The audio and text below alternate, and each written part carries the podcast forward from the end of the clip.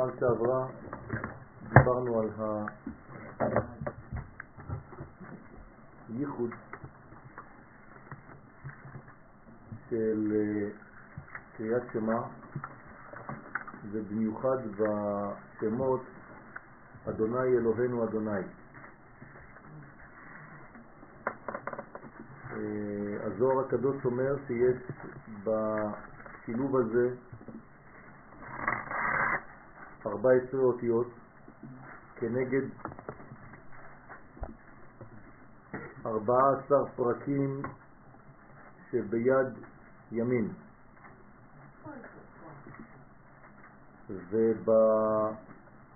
ובאותיות שבאות לאחר י' כו' מה שאתם רואים במזוזה, כ' ו' ז' ו', ב' מ' כ' ס' ז', כ' ו' ז' שזה אות אחרי י' כו' אלוהינו י' כו' יש גם כן 14 אותיות והם כנגד 14 פרקים של יד שמאל.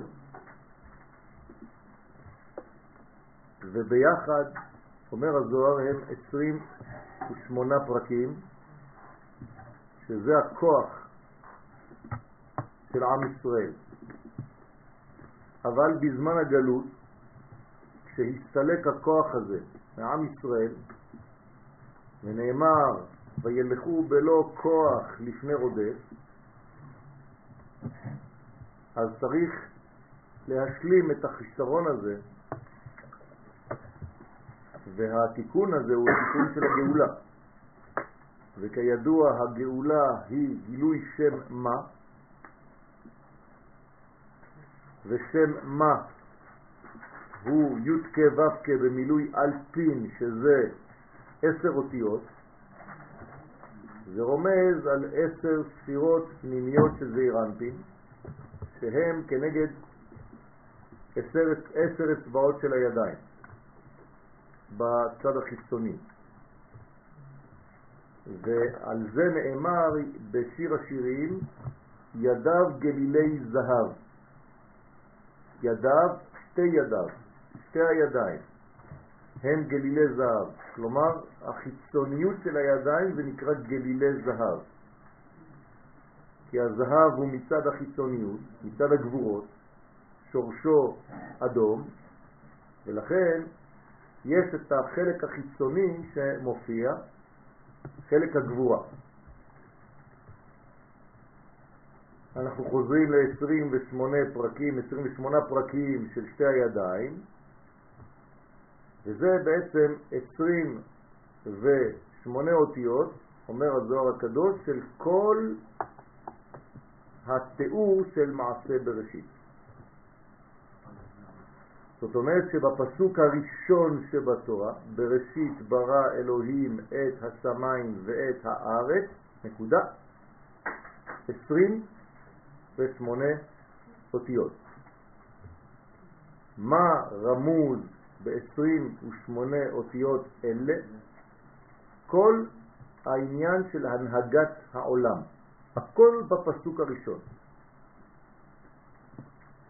זה נקרא כוח. ועל זה אומר הנביא, כוח מעשיו הגיד לעמו. כלומר, מעשה בראשית יש בו כוח, וזה הגיד מלשון המשיך דרך עם ישראל. כלומר, עם ישראל הוא הממשיך את המעשים, את שורש המעשים האלוהיים.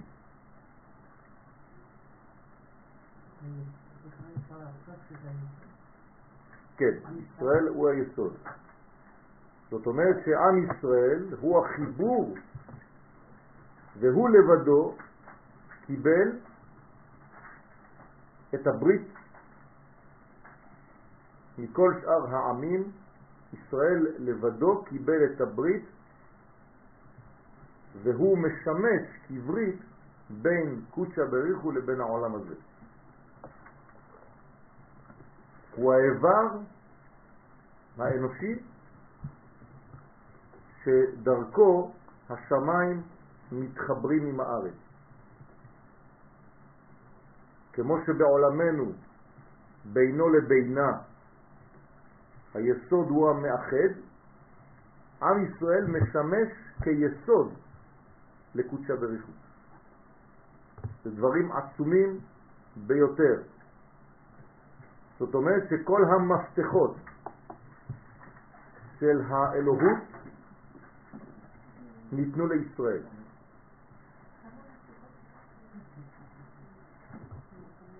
אם זה במושגים של עולם, אם זה במושגים של שנה, ואם זה במושגים של נפש.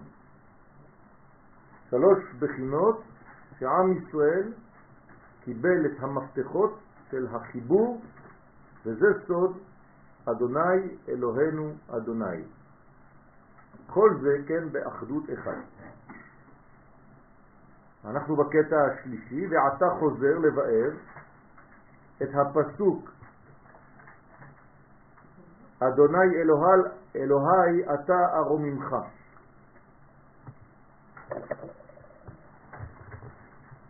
תשימו לב שיש כאן שילוב של שם הוויה ושם אלוהים,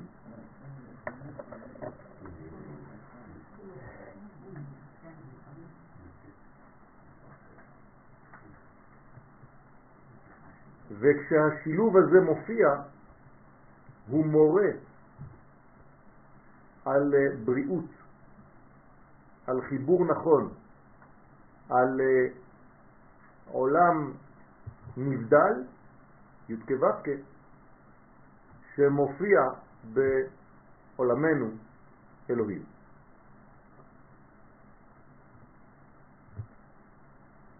ואמר ובגינדה ובשביל זה נאמר אדוני אלוהי אתה. מה זאת אומרת אדוני אלוהי אתה? מפרש מהי אתה.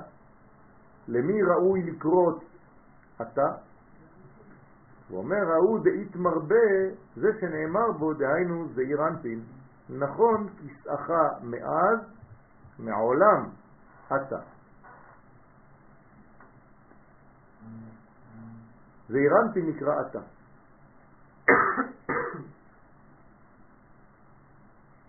ליתר דיוק, איזו ספירה?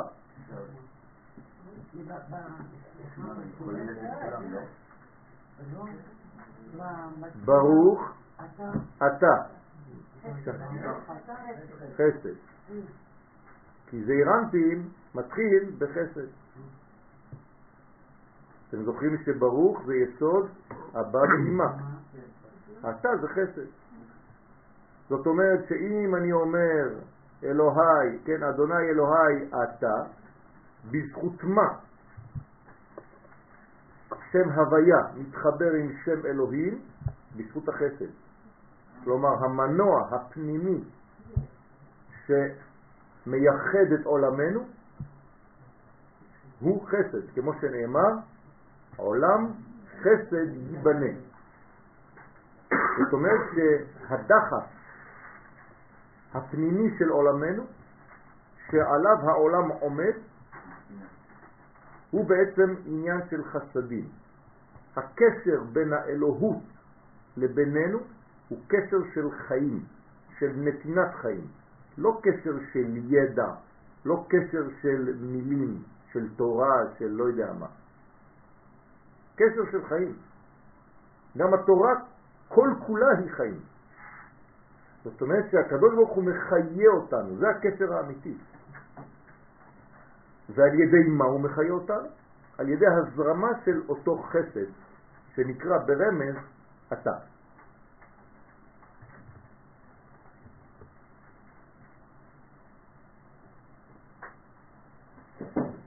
נכון כסאך מאז, הסברנו שבוע שעבר, למרות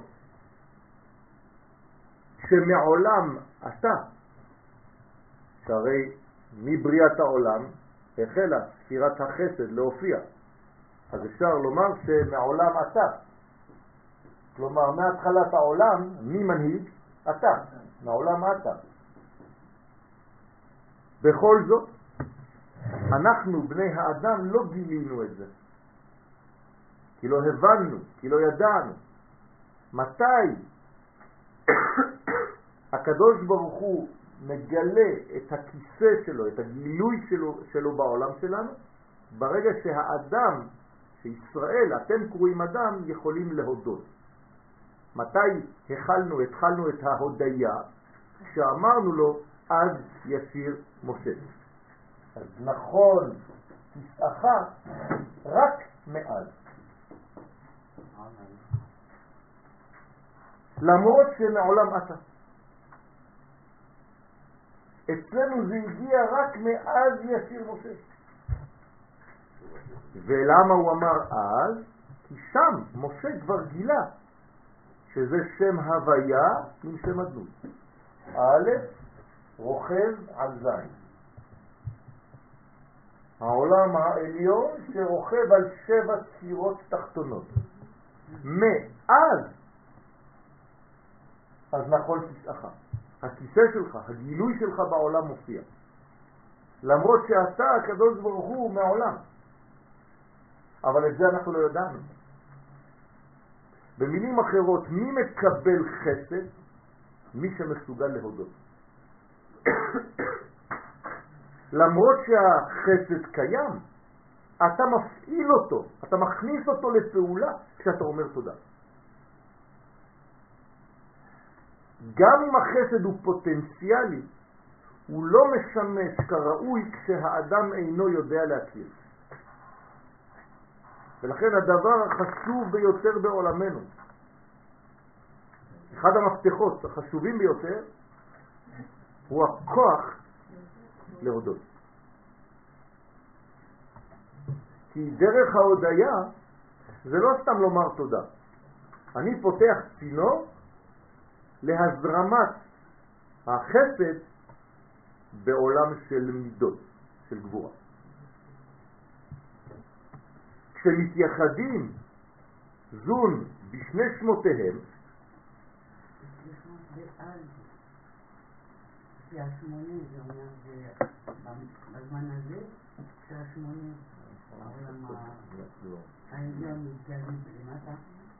אז כן. זה ארבע אותיות שם הוויה, עם ארבע אותיות שם אדמי,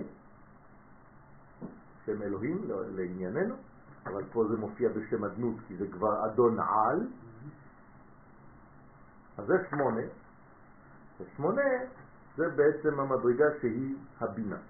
כלומר שהבינה מתחברת לעולמנו למלכות, זה נקרא הוויה ואדמית. כן, אבל זה באז נכון, נכון. כלומר, זה, זה התגלה שם. שיש בהם, כן, בהוויה אדמית, שמונה אותיות כמספר אז. כלומר, אנחנו קוראים לזה בלשון הקבלה, אחד רוכב על שבע. אחד רוכב על שבעה. נשמה שרוכבת על סוס. כן, רוכב וסוס. נשמה וגוף. הגוף בנוי על שבעה, לכן אנחנו שבעים, כשאנחנו אוכלים, זה לשון שבע, אני שבע. כשאדם נפטר כתוב שהוא שבע ושבע ימים, זאת אומרת שהוא חי, כמו שאומר תהילים, ימי שנותינו, 70 שנה. כלומר, הימים של השינוי שנותינו. כן? סבענו מהטוב, אבל זה נקרא שבע. משביעים אותו, קושרים אותו לשבע. אבל מה מחיה את השבע? השמונה.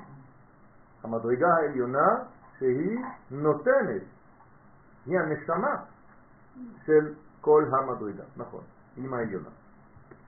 אז נמשך כוח מבינה הנקראת עולם לזעיר אנפין. כלומר, כמה עולמות אנחנו מכירים? יש עולם עליון, יש עולם תחתון, מן העולם ועד העולם. אתה אל. אתה אל. זאת אומרת, אתה שזה החסד, כן, נותן לאל גבורות.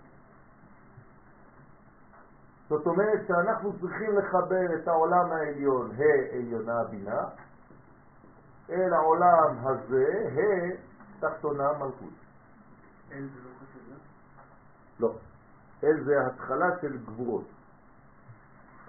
החסד הוא המנוע הפנימי שנותן לגבורה את החיים שלה. בסדר? זה סוד אלוהים. חסד אל כל היום. כן, אז חסד אל כל היום. כלומר, החסד ממלא את אל כל היום. אה. זה לא שהחסד הוא אל. ועל ידי זה הוא נקרא אתה. כלומר, זה אירנטי, נקרא אתה, כי הוא מתחיל בחסד, זה הבסיס שלו, הכל הולך לפי הראש, והראש הוא חסדים, ספירה הראשונה בעולמנו, כלומר המפגש הראשון בין הבורא לנברא, זה חסד. הקדוש ברוך הוא נכנס לעולמנו דרך החסד. אני יכול להיכנס לעולם שלך דרך החסד. אם המפגש הראשון הוא גבורה, אתה כבר תסגור. זה מה שעושה הקדוש ברוך הוא. אז זה נקרא אתה. ומהי נכון? למי רומזת מילת נכון? נכון כיסאך מאז. מה זה נכון? מי זה נכון? זה אומר דן נאמן יושב, היינו נון כפופה שבראש מילת נכון. כלומר, הנון קון.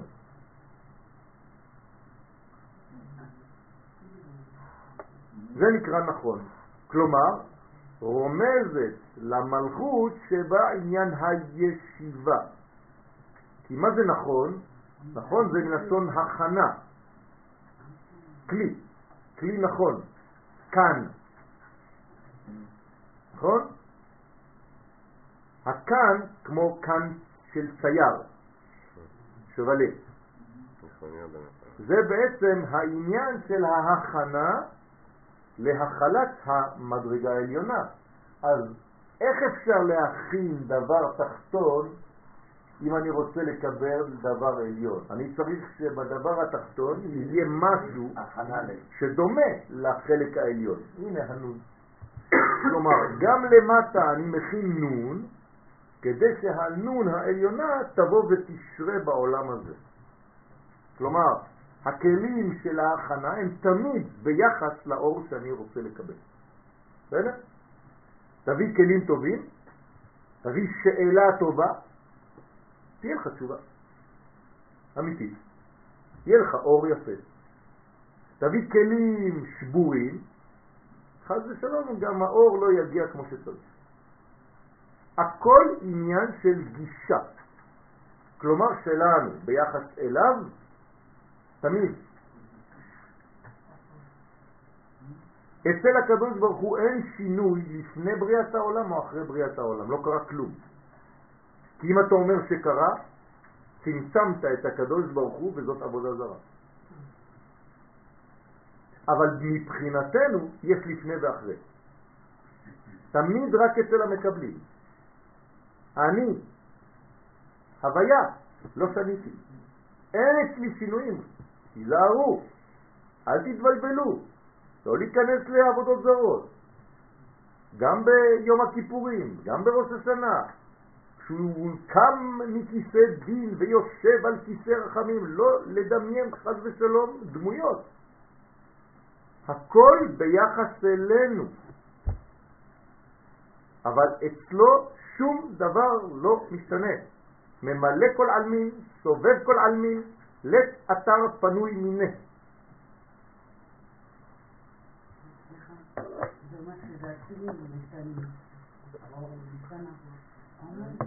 יכולת הקיבול, הקבלה. זה מבחינתנו, רק מבחינתנו, אין אצלו חידוש. אם יש חידוש, זאת אומרת שלא היה אתמול, יש היום, אז הוא אומר גם הוא בעצמו, וואי, לא חשבתי על זה. אין דבר כזה. הוא מחדש בכל יום תמיד מעשה בראשית, אבל אין חידוש אצלו, הכל חדש, הכל עכשיו, הכל מלא. כל הביטויים שאנחנו מדברים עליהם זה לשון בני אדם, זה הלשון שלנו. פעם אתה אמרת שהאור יורד וחוזר, ומתי שהוא חוזר, נבנה אור חדש. נכון, מבחינתנו, תמיד מבחינת המקבלים. בסדר? לכן, נכון זה עניין של הכנה, נכון זה עניין של ישיבה, קוראים לישיבה לשון גילוי, אז נכון כיסאך, כיסא. הכיסא זה עניין של ישיבה, נכון? הביטוי לשבת אצל הקדוש ברוך הוא זה להתגלות. כשהקדוש ברוך הוא יושב על כיסא רחמים, מה זה אומר? מתגלה בכיסא רחמים. כלומר, מתגלה ברחמים על עולמנו. אז כל פעם שאתם שומעים כיסא, זה עולם של גילוי, שמשם מתחיל הגילוי. עולם הכיסא. זה גילוי, זה אומר שזה נוגע למלכות. תמיד. המלכות זה, הגילוי נמצא במלכות. נכון, בשם. רק בשם, זה השם.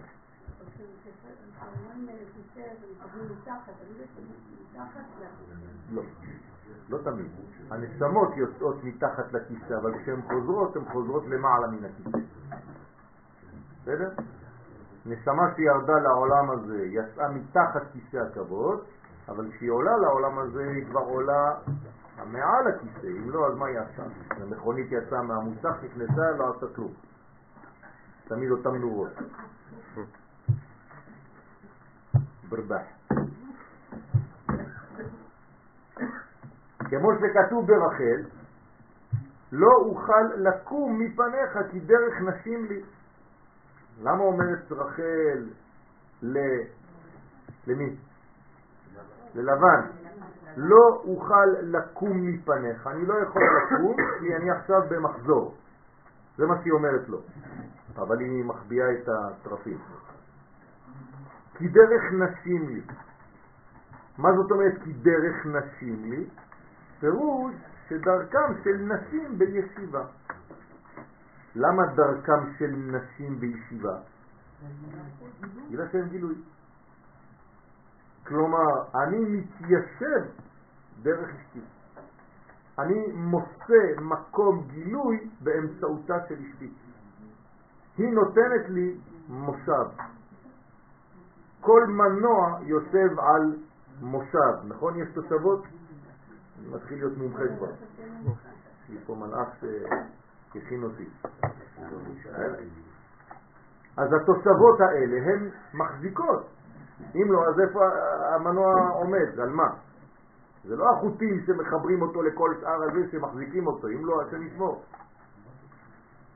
הוא כבד, והוא צריך מקום יציב, כי אם לא, כל המנוע הזה, וכל האוטו הזה, זה הכל מתפוצץ שם. צריך משהו שמחזיק אותו חזק, שנותן לו יציבות, שנותן לו בסיס, שנותן לו ישיבה. אז זה נקרא דרך נשים. דרך נשים לשבת. ונאמן עומד היינו נון פשוטה שבסוף מילת נכון אז הראינו את הנון הראשונה אבל יש עוד נון כאן כלומר הנון בסוף זה הנון שרציתי ההתחלה זה רק הכנה לנון הסופית שרציתי לקבל. כלומר, העולם הזה היה כיסא לעולם הבא. ומה עבר באמצע? כ"ו 26. זאת אומרת שהמלכות היא כיסא לבינה, ואם הכיסא הוא כיסא נכון ופועל כראוי, אז הבינה מתגלה בסוף המילה. אז מילת נכון רומזת לאימה, הנון האחרונה, שהיא עומדת תמיד בקומה זקופה עם אבא.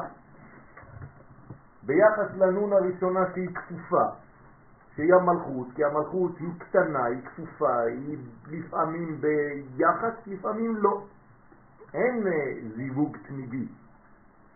לעומת זאת, בנון שהיא בינה, כיוון שבין אבא לאימה הזיווג הוא זיווג תמידי שאינו מפסיק, זיווג דלא פסיק, זיווג אידיאלי, אז הנון היא תמיד בעמידה. אבל למה הפוטנציאל בסוף? ולא גילוי בסוף. להפך, הפוטנציאל בהתחלה. אבל אתה אומר שהנון. נכון. היא ההכנה לגילוי. לא, זה הגילוי. הנון האחרונה זה מה שרציתי לגלות, את הבינה רציתי לגלות. הנון לא, עוד הראשונה זה רק. ההכנה לגילוי שהוא בסוף, הוא לא בהתחלה הגילוי. בסדר? כלומר, כאן זה הכנה לגילוי, זה עדיין לא הגילוי. אם ההכנה נכונה, אז שם השם כ"ו יורד ומגלה לי בעצם את מה שרציתי, את הנון האחרונה. זאת מלכות. המלכות מגלה את הבינה. זאת אומרת, הנון הישרה זה בינה. ומלכות. נכון. כלומר, זה בינה שכבר היא בתוך מלכות, כאילו זאת פתחה את עצמה ואמרה, הנה, עשיתי, הייתי כיסא טוב. זאת אומרת שהמלכות שעשתה את העבודה שלה. נכון. איך זה אותיות מהנקפה? מה? לא, לא להיכנס לזה עכשיו, זה עוד משהו אחר שם. לא, אבל הנון ממשיך. כן, אבל ב- במן ספח זה לא נון כזאת. כן? זה כל אות עם הכפל שלה. לא רק הנון. מ', מ' סופית, נון, נון סופית, כ', כ' סופית. כן, זה, הסיומת של כל הבניין. אבל אני לא רוצה להפריד את שאר האותיות, כן? שלא יהיה מפח. לא, אבל אני מסתכלת על הנון שהוא מצפח. מה? נכון, אז זאת אומרת שכשאני פועל כלי נכון, אני מגלה בסופו של דבר את היושר, את הסוף, שהיה כבר בהתחלה. סוף מעשה במחשבה תחילה. כלומר, הנון הכפופה, כשהיא פועלת כראוי, היא מתייסרת כי היא תופסת את הצורה של השורש שהיא רצתה לקבל בהתחלה. כן.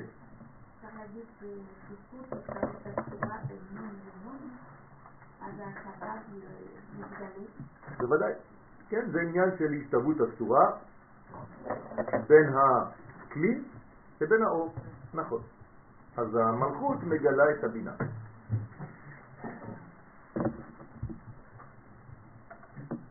ולכן היא עומדת בקומה זקופה עם אבא, כתרין רעים, כתרין רעים דלמתפרשים. כלומר, כמו שני רעים, שני חברים, שאף פעם לא נפרדים אחד מהשני. כלומר, האידאל הזוגי זה חברים. לכן זה נקרא טרן רעים. לא איש ואישה סתם, אלא חברים, ממש חברים. חבר, יש לזה מדרגה פנימית שקשה להחזיק. אם אתה עובר לשלב אחר, אתה גולש לזוג. אתה מאבד קצת מהחברות, אתה כבר לא מגלה הכל, לא מדבר הכל כמו שהיית פותח לפני.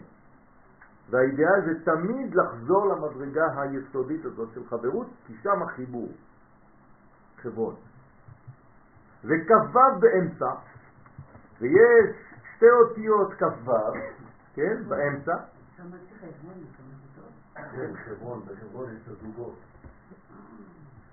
וכ"ו באמצע, בין בית נונים, כלומר איפה נמצא שם הוויה? בין שתי נקבות, בין האימא לבין האישה. כלומר, שם הוויה יכול להתגלות באדם כשהוא יוצא מבטן אימו ונכנס לבטן אשתו. זה שם הוויה. כשיצאנו ממצרים, יצאנו מנון, שערים, ונכנסנו לארץ ישראל דרך יהושע בן נון. זאת אומרת שאנחנו יוצאים מנון ונכנסים לנון, וזה הסוד. למה רק בפורים? המשיח. בפורים זה, זה, בפורים זה עדיין גלותי, רבותיי, לא להתבלבל. בפורים אנחנו עדיין בגלות. אנחנו לא בארץ ישראל. זה לא האידאל. האידאל של פורים הוא אידאל מחשבתי, אבל עדיין לא בפועל, כמו שאנחנו היינו רוצים שהוא יהיה. לכן אנחנו חייבים לתרגם אותו בסעודה. אז כ"ו באמצע, יש בית אותיות כ"ו בין בית נונים של נכון, שהוא מספר שם הוויה שהוא זעיר. אז זעיר בעצם עומד בין שתי נשים. האחת אימא והשנייה אישה. והיחס הוא כמובן לא אותו דבר, כי היחס בין האיש לאימא הוא לא היחס בין האיש לאשתו. כאן יש יחס שאינו בכירי, ועם האישה זה יחס בכירי, זה שונה לחלוטין. הדאו דכתיב, זה שכתוב כתפארת אדם לשבת בית. כלומר, תפארתו של זעירנטי, שבו השם הוויה, שיהיה נקרא אדם, אז עכשיו זעירנטין זה בעצם אדם, לכן זה שם מה? שהוא זעירנטין, גם כן גמטריה אדם, וזה נקרא זעירנטין. כלומר, התפארת של זעירנטין, תפארתו, והוא בעצמו נקרא תפארת, נכון? והוא בזמן כשבא לשבת בבית, בבית מלכותו שהיא רחל, שהיא, כן, נאמן יושב. כלומר, מתי יש תפארת לזעירנטין? כשיש לו מקום לחול, לשבת עליו, וזאת אשתו. כלומר, כשאין לו מקום ישיבה, כשאין לו מקום שהוא יכול לנוח, כן? אז הוא באוויר. אז הוא חוסר יציבות. הוא שמיים, אבל אין לו ארץ. זאת הבעיה. ולכן הוא חייב למצוא מקום, מושב, כן, כמו שאנחנו אומרים על היונה.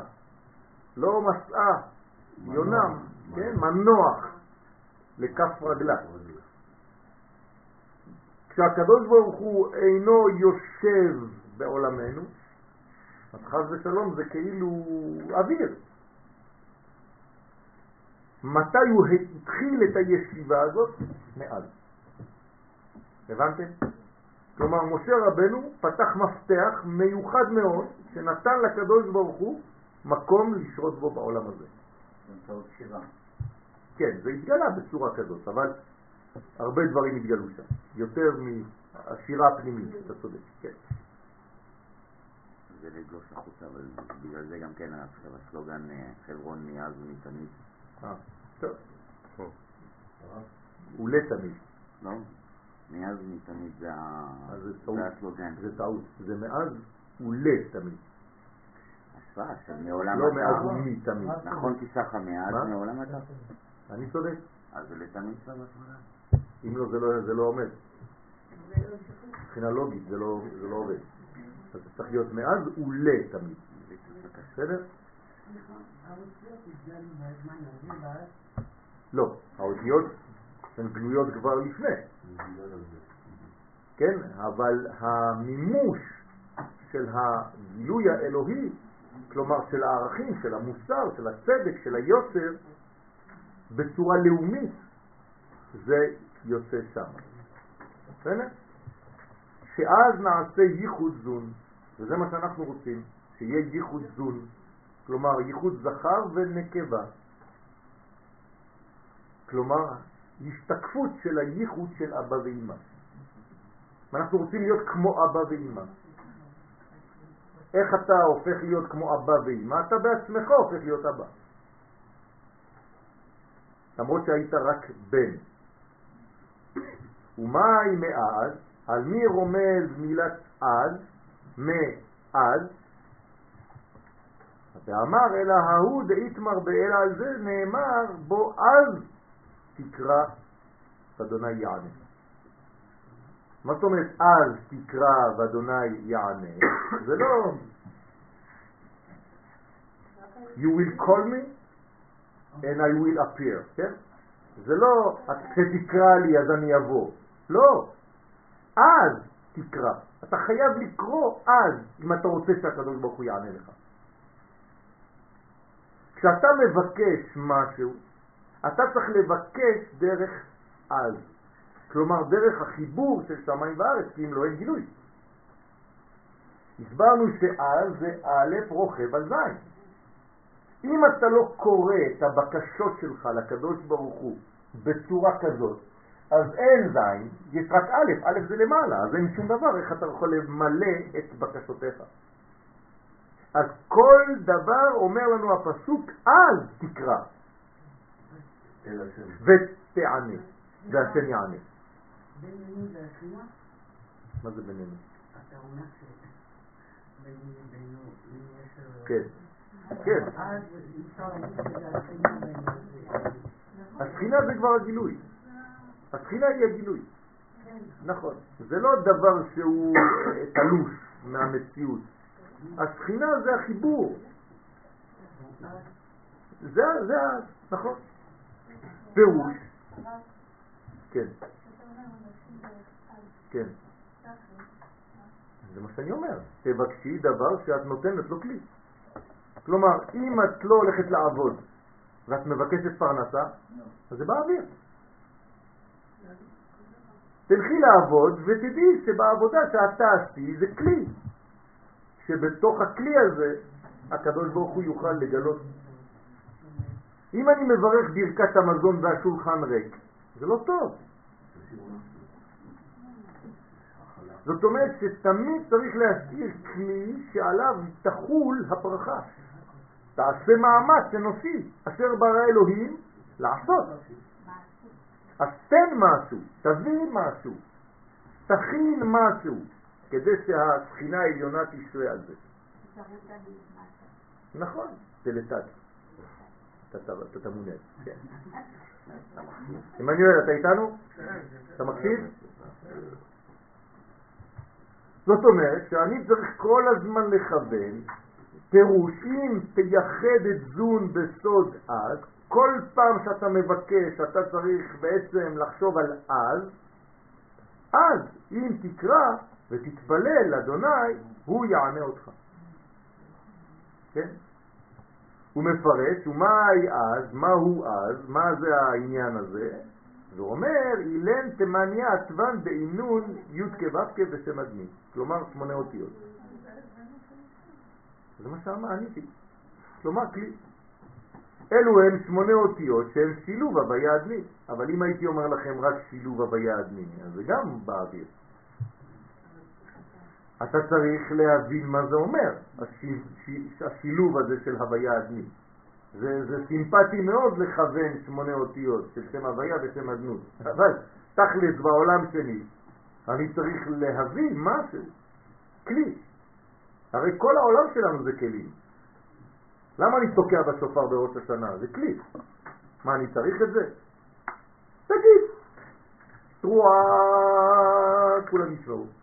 סברים, תקיעה, מספיק, נכון? לא, זה לא מספיק. אני צריך את הכלי שמוציא את הקולות. כי זה כלי. אני לא כלי. לא מספיק. לא מספיק. הרצון הוא היסוד הפנימי. דרך הרצון יש הרבה דברים, אבל הרצון צריך להתבטא. בסדר? קדוש ברוך הוא ברא נשמות. מה זה נשמה? מאיזה חומר זה עשוי?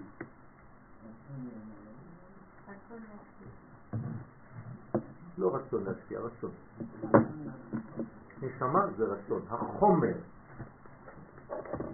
שממנו נוצרה הנשמה, כל נשמה זה רק רצון. כלומר, מה זה נשמה?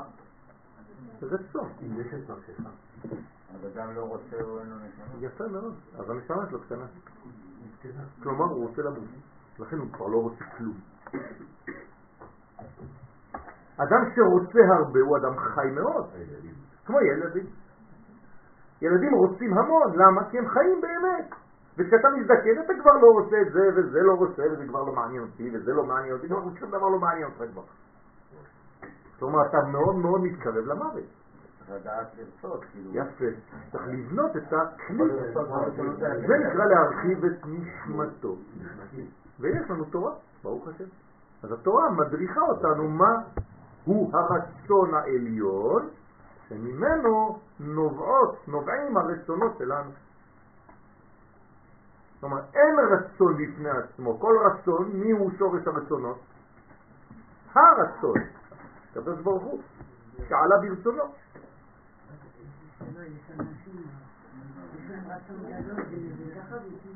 לא, זה לא טבעי. זה, זה עבודה. זה עבודה מאוד גדולה. קצת, קצת. לא, אפשר לפתח את זה, אפשר לשנות את זה. אני יכול לשנות את רצונותיי, את רצוני. זה בדיוק העניין שאני צריך לעשות.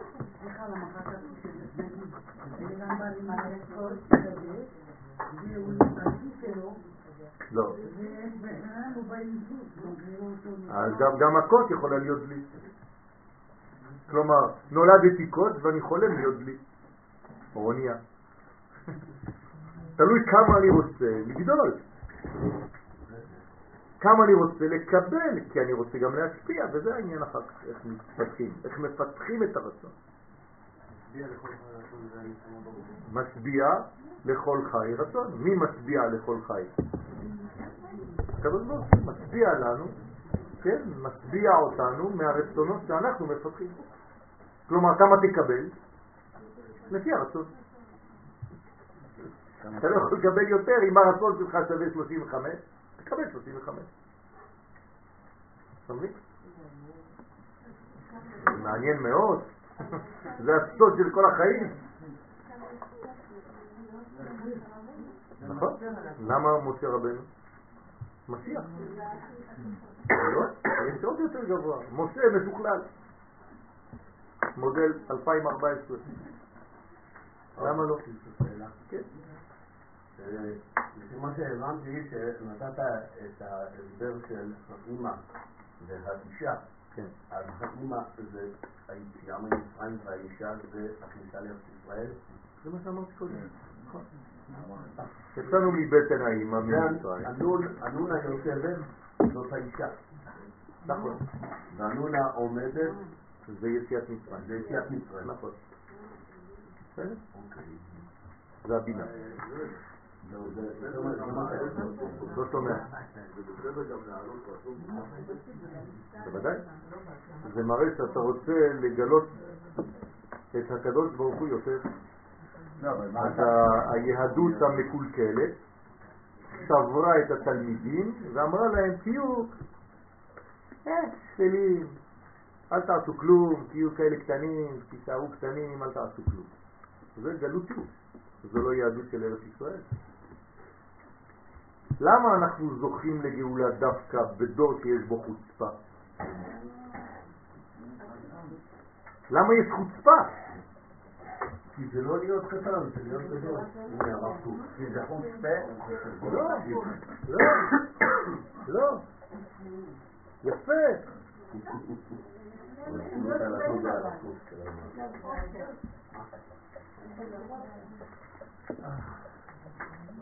אורות התשובה, לא לא. פרק ד', אורות התשובה פרק ד' פסקה י' החוצפה דעקבתא דמשיחא באה מפני שהעולם הוכשר כבר עד כדי לתבוע את ההבנה.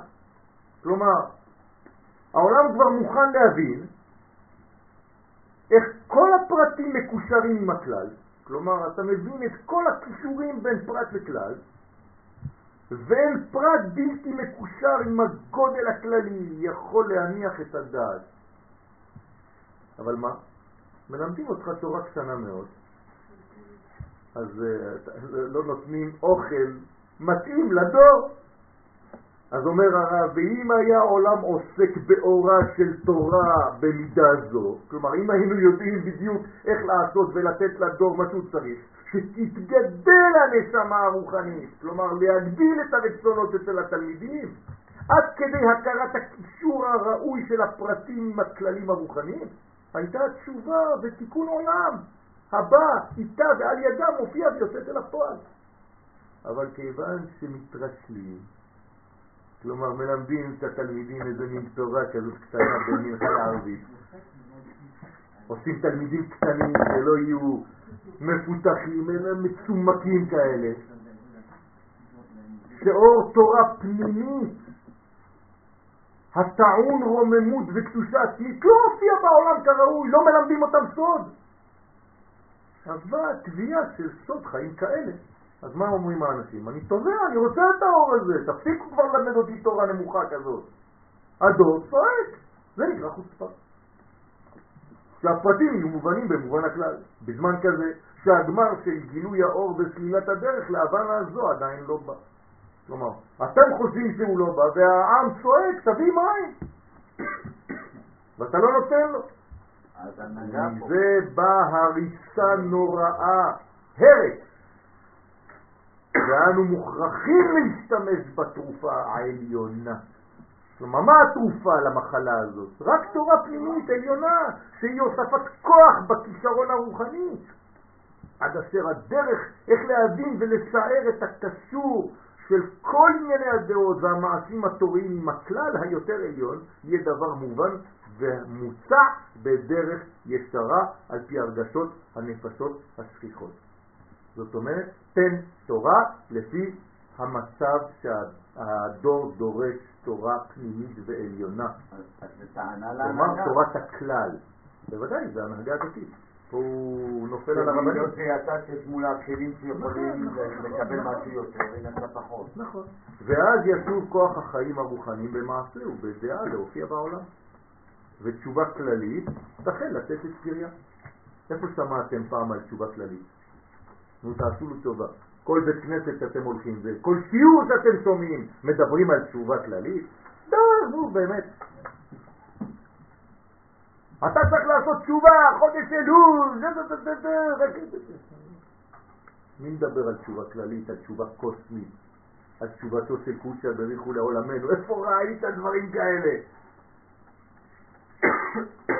אז אתה ממשיך להרוס את בני האדם במין מינון כזה קטן, אתה חוטא, אתה מלוכלך, אתה עושה תשובה חודש אלול, אוי ואבוי, עוד מעט ראש השנה. זה מה שלומדים.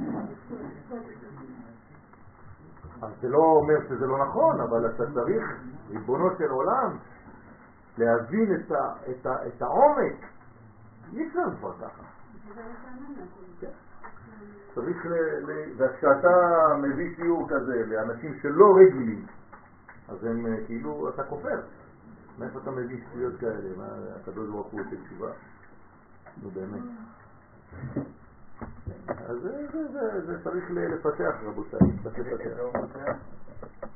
אורות התשובה. פרק ד' הסתייגות. בסדר? ואין מה קורה כשאתה מתגלים ואתה עושה תשובה. במילים אחרות, צריך ללמד את התלמיד לרצות יותר. האמת, זה רק מה שאני צריך ללמד אותו. לא אכפת לי מהשיעור שאני נותן לו. זה, זה, זה לא השיעור שהוא בא לקבל. אני צריך לחנך את הילד לרצות. כי אם הוא רוצה, גם כשהוא ילך ממני זה לא חשוב, הוא ירצה, הוא תמיד רוצה. זה מה שאני צריך להכשיר אצל הטבע, להטביע בנפש של התלמיד, של הילד, של החנין. להגדיל את נשמתו, שירצה המון כדי לתת המון.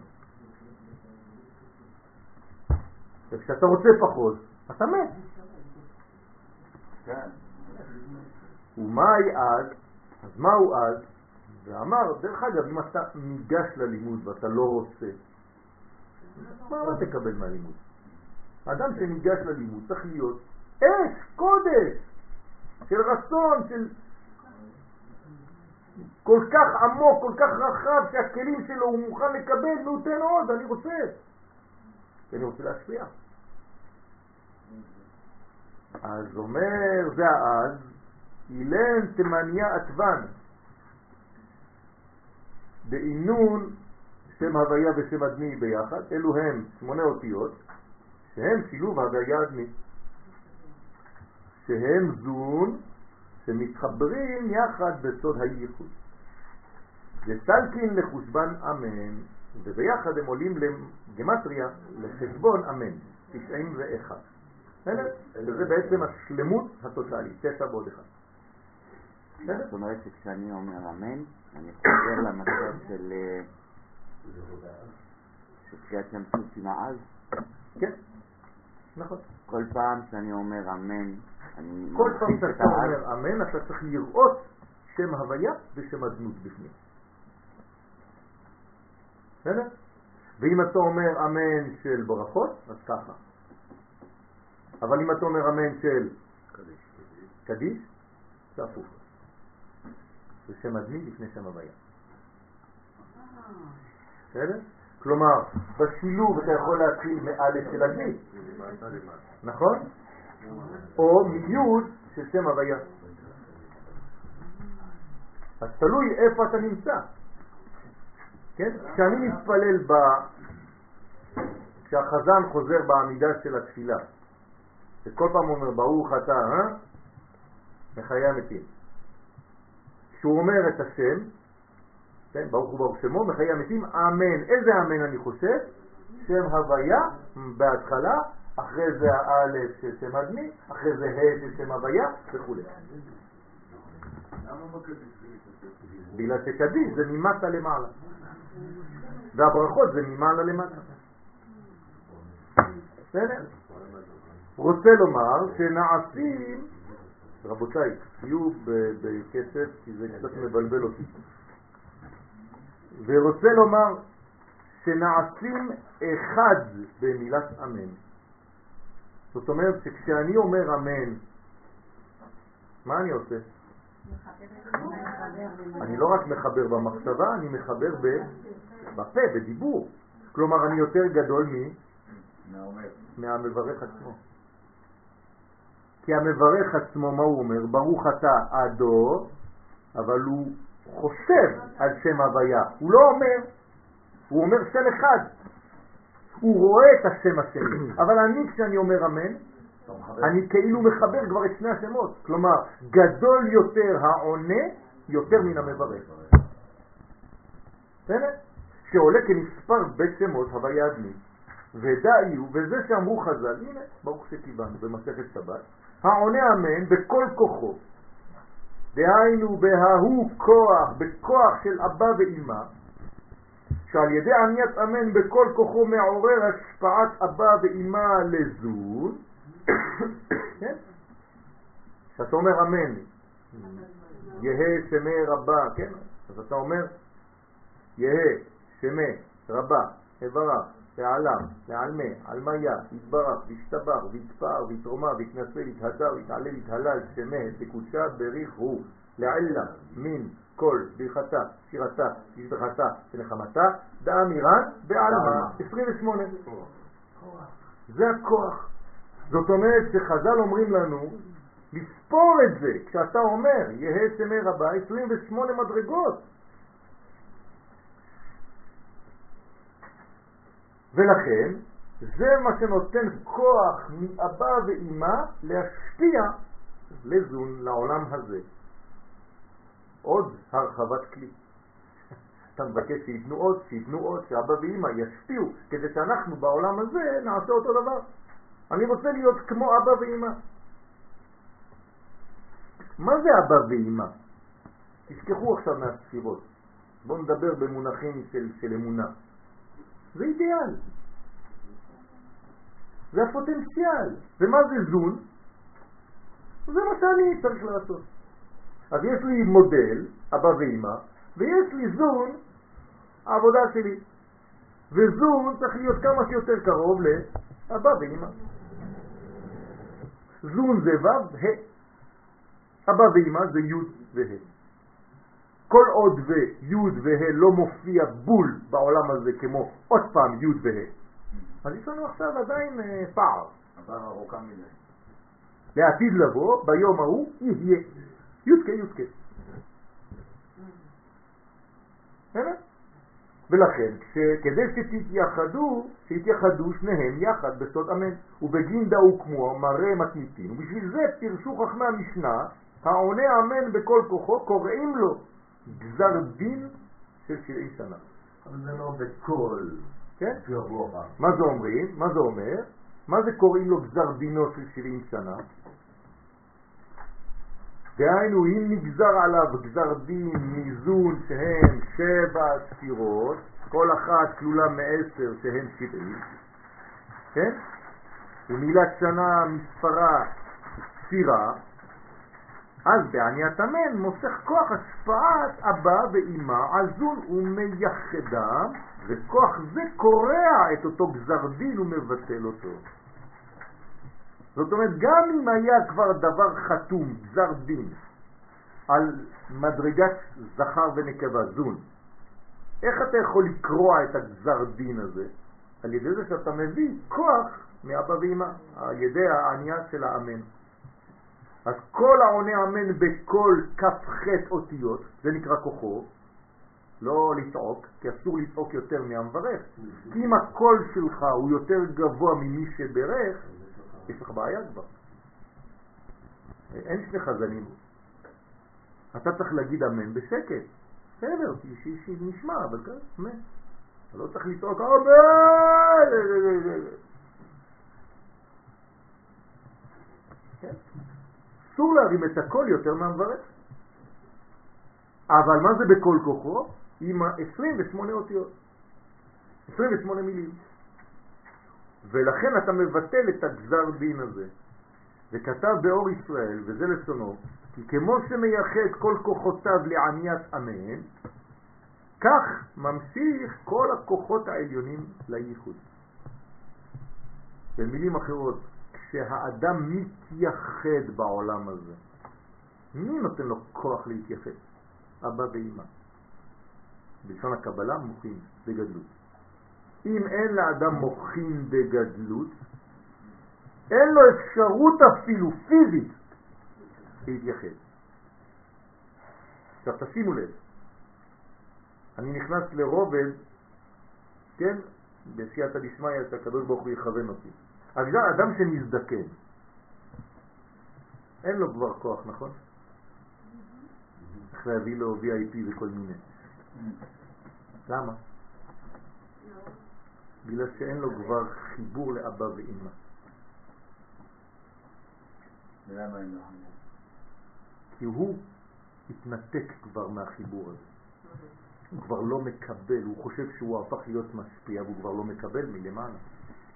הוא אדם זקן, הוא חושב שעכשיו כולם תלויים בו, כי הוא הזקן, אז אין לו כבר חיבור מלמעלה, הוא כבר הפסיק לרצות לקבל, כמו שאמרתי מקודם. מה זה זקן?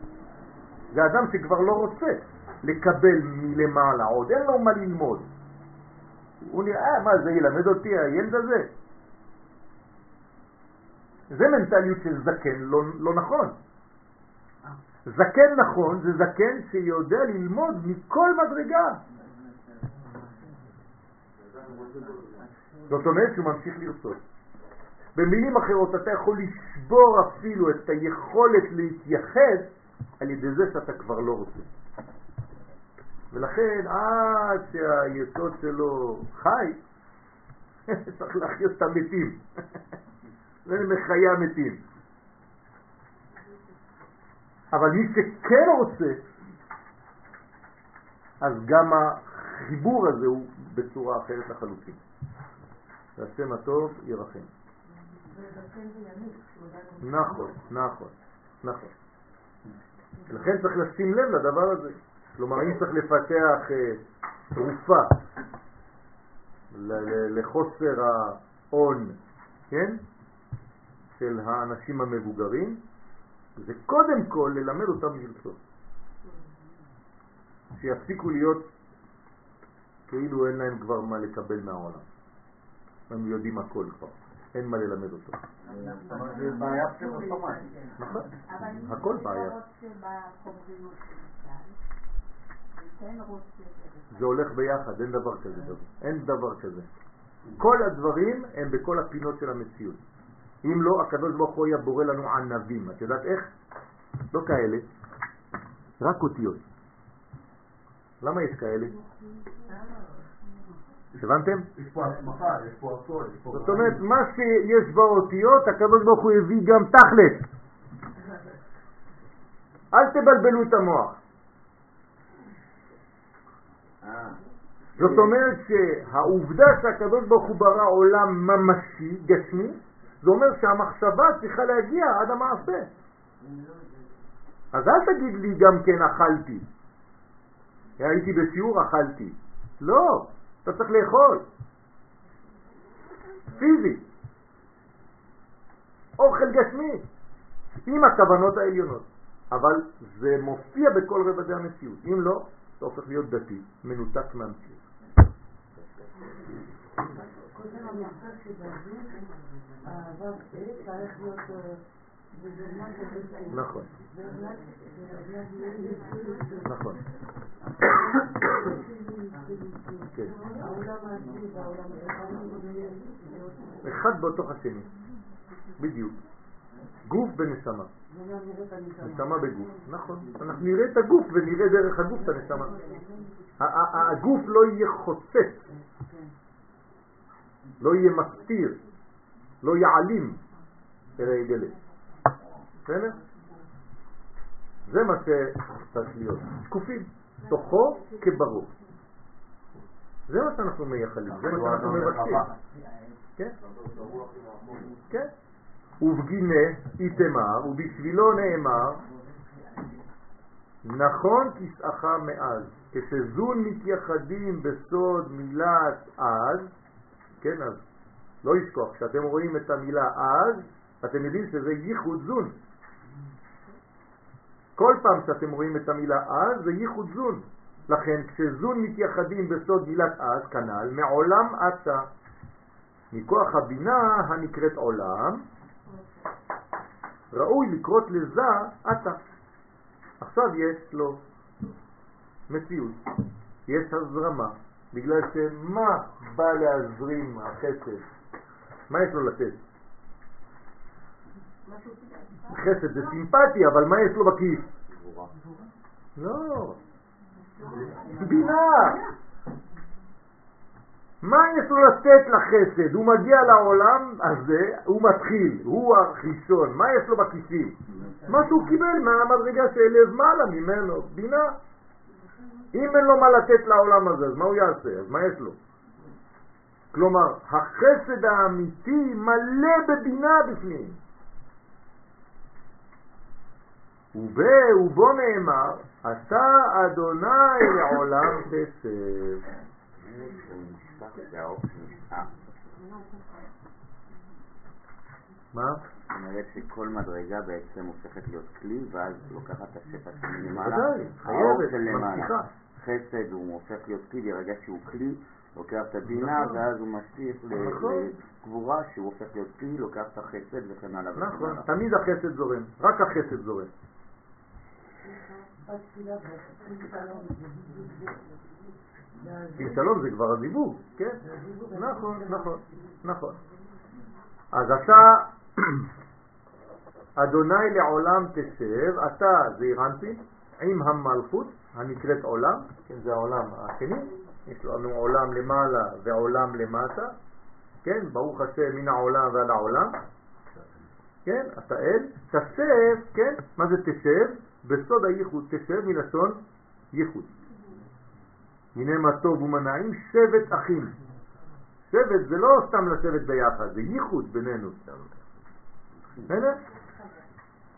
מה? שבט אחים גם יחד. שבט אחים גם יחד. ומפרש אתה, היינו ההוא דאית מרבה, הוא זה אירנטים שנאמר בו, אבינו מלכנו, אבינו אתה. כן, מה זה אבינו מלכנו, אבינו אתה? זה לא סתם מילים, כן, אה, אין לנו מה לעשות, אז מוסיפים עוד איזה מילה, זה, זה יצא טוב. כן, נכון, אז מה זה אבינו מלכנו, אבינו אתה? כי זה אירנפין כשמקבל החסדים מאבא נקרא אבינו, נכון? כלומר, מה אנחנו רוצים לקבל? מאיפה אנחנו רוצים לקבל? מאבא. אז אנחנו אומרים לו אבינו. אבל אם אני מקבל ממלכנו, זה כבר מלכות. אז כשאתה אומר אבינו ואתה אומר מלכנו, מה עשית? חיברת בין חוכמה למלכות. בין תורה למלכות. ואסור לנתק בין תורה למלכות, זה כל הסוד העצום ביותר, לכן אבינו מלכנו, רק בחיבור הזה, אבינו מלכנו, כן, אז אבינו עתה, שמה, שמה זורם החסד, שמה זורמת הבינה דרך החסד. ולכן כשמקבל החסדים מאבא נקרא אבינו. הוא מפרש, ומייני הוא אבינו, מתי זירנפי נקרא אבינו? והוא אמר, אב הרחמן, כשמקבל רחמים מאבא. ואמר עוד, ויהיו כליל כל עצבן דאורייתא, וזעירנטין כלול כל אותיות התורה. אתם זוכרים? למדנו שכל אותיות התורה באופן פשוט, מאיזה קומה הן? זעירנטין, נכון? לכן זה אותיות רגילות, לא גדולות מדי ולא קטנות מדי. כשיש לך אותיות גדולות זה כבר מראה שדבר הוא מעולם אחר. מאיזה עולם? לא. בינה, מאימא. וכשהאותיות קטנות, לפעמים בספר תורה, זה מלכות. אבל כל האותיות, רוב האותיות זה זעירנטין. בסדר? בית של בראשית, מה זה? בינה. איך קוראים לה בעולמות? בריאה, ולכן בראשית ברא. זה בריאה. בסדר? לכן זה אירנטין כלול כל האותיות של התורה ולכן נקרא עתה שהיא אותיות א', ת', ה'. דהיינו כל כ"ב אותיות של התורה מא' עד ת' וחמש אותיות מנצפה. כלומר אותיות הכפולות. בסדר? כלומר אני צריך את כל האלף בית, כולל האותיות הכפולות. אז מה זה עתה? זה מאלף עד תא עם חמש אותיות. כלומר כמה אותיות יש לי בסך הכל? 27 אותיות. זה נקרא עתה. בסדר? וה' אותיות מן ספח, עם הכולל כמובן זה עוד פעם כוח. שהם אותיות הכפולות, הוא מפרש ומי הוא, מי הוא הכולל את כל האותיות של התורה, מי יכול לכלול את כל האותיות של התורה, הוא אומר, אורייתא זה בכתב, עמודה באמצע איתה, התורה שבכתב. מי זה תורה שבכתב? איזה קומה? זה אירנפין, שהוא זה אירנפין שבעמוד האמצעי. בסדר? ועלי תמר ועליו נאמר ברוך אתה, דהיינו ברוך ואירנפין הנקרא אתה. וכד ישראל קיימין בעמידה דצלותה, וכשישראל עומדים בתפילת העמידה, כן, תפילת שמונה עשרה, אי הוא יטיב, יטיב על קרסאיה, זירנפין יושב על כיסא מלכותו. מה זה יושב אמרנו? ייחוד, נכון? זאת אומרת, מה אתה עושה כשאתה עושה עמידה? אתה עושה, אתה גורם לייחוד. אז זעירנפין באותו זמן, אז הוא יושב, זה נקרא שהוא מתייחד. בסוד הייחוד, בשים שלום. ובגינה יתמר בהוא זימנה, ובשבילו נאמר בשעת הייחוד, אתה, אדוני, לעולם תשב. כלומר, בזכות העמידה, בזכות מה שאתה עושה בזמן הזיווג, אתה מאפשר למדרגה העליונה להתייחד עם המדרגות התחתונות. במילים אחרות, אתה מאפשר לקדוש ברוך הוא לרדת לעולם הזה. אתה מאפשר לו לחזור לעולם שהוא ברא. אתה מאפשר לו לעשות תשובה. לקבל בתפילה, כן, ולא שאתה בורח ועולה בעולמות לא יודע איפה. להפך, כל תפילה ותפילה בעמידה, כל ברכה, אתה צריך לחשוב שהוא יורד דרך הצינור שעכשיו נקרא אתה גיבור לעולם השם, אתה מחיה מתים, אתה מכונן לאדם דעת, כל, כל זה, זה רק ירידות, ירידות, ירידות, ירידות. עובדה שהשילוב של האמן הוא י' כו' קודם כל, שם הוויה. כלומר, כל התפילה זה רק ממעלה למטה. ומי שלא מבין כלום, חושב שהוא עולה.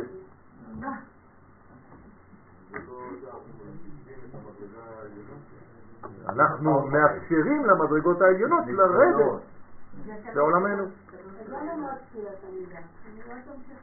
נכון, נכון, זה המשכה, נכון.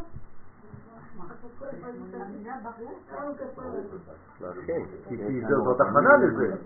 אם היה חיבור בין איש לאשתו ישירות, אז היא הייתה אומרת לו, מה זהו? זה לא עובד ככה. אז אתה השם לעולם תשב, אתה זעיר אנפין הנקראתה, תשב ותתייחד עם המלכות הנקראת עולם. זה מה שאנחנו מבקשים, זה מה שאנחנו רוצים. לא בשבילנו, בגלל שכיף לנו, בגלל שזה מה שהוא רוצה, זה הרצון, בשביל זה הוא ברא את העולם. כי הוא יורד לעולם הזה דרכנו.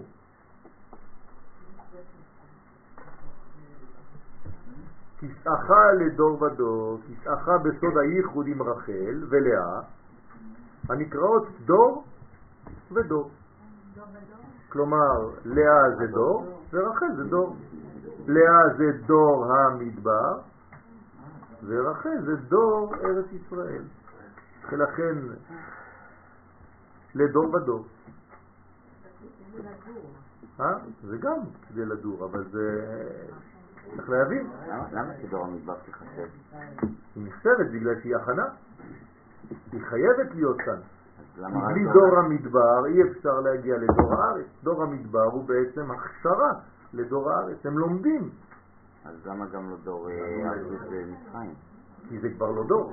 כי שמה זה כבר, כי שמה זה, זה לא דורות, שמה זה עדיין לא עם.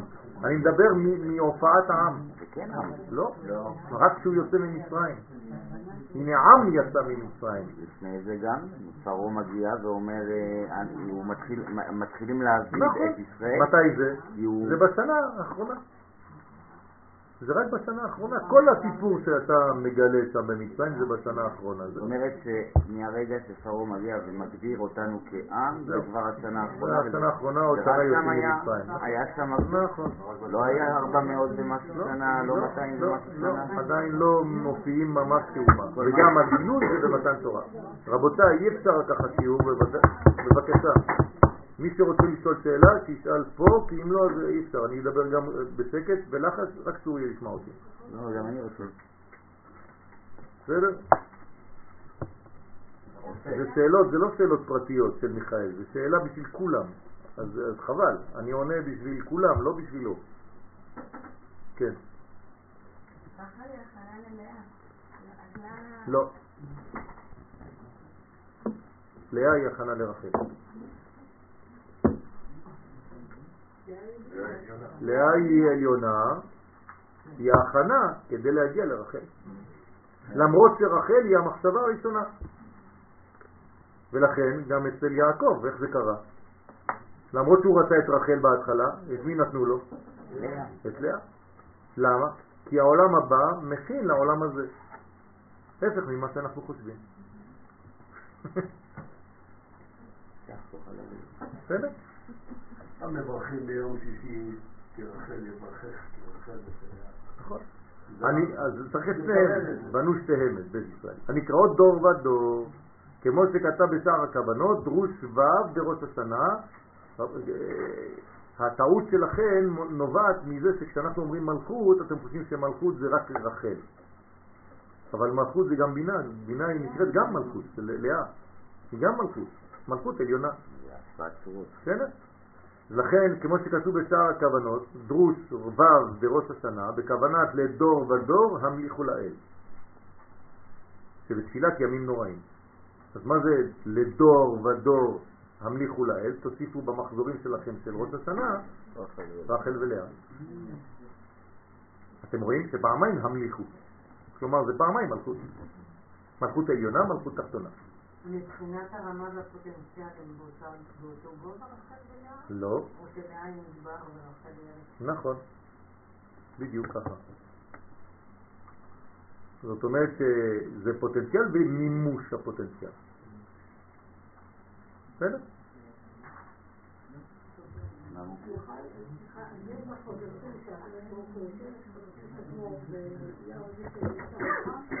לא הבנתי, לא שומע.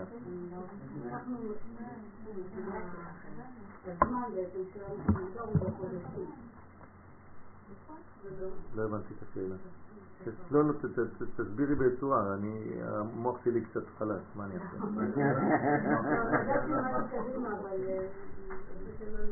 אבל אם את לא מלבישה את זה במילים, אני לא יכול לעזור לך. תלבישי. הזמן שלנו שאנחנו חיים בו זה החודשים. כן. וכל חודש את האות שלו הגילוי. נכון. אז יש רק כמה חודשים שזה את הגילוי הממשי כמו הדר ואייר שנמצא. למה? בכל החודשים יש את אותן אותיות. יש. בסדר, אבל זה לא אומר. שאין גילויים. שהוא נמצא, כמו למשל שהוא- וגם עכשיו, באלול, יש יותר גילוי או פסיקה שהוא נמצא מאשר לא. הוא לא בהסתר. גילוי בהשפעת הצורה לא. אולי, גילוי לא. מלא בצורה זה נכונה. אותו דבר, רק אנחנו מתקשים לגלות אותו בחודשים כאלה ואחרים, וצריך ללמוד למה, אבל זה לא נכון שהוא לא מתגלה. זה בהסתר. לא, לא. אנחנו, אה, מסך, לא מסך. אנחנו זה אסתר, לא הוא. אנחנו מסתירים, אנחנו צריכים להבין למה. כלומר, גם החודשים שאת חושבת שאנחנו לא מקב- מקבלים אור, זה בגלל שאנחנו לא יודעים לנצל את האור שנמצא שם, אבל זה אותו אור. הרי זה ארבע אותיות, זה תמיד אותם ארבע אותיות. נכון, נכון. אז אנחנו צריכים ללמוד לקבל מכל חודש את התנובה שלו. נכון, נכון? נכון. כן, כן. אז למה בחודש אלול באמת הוא מופיע יותר? כאילו. אה? יותר. מה זה מחפשים אותו יותר?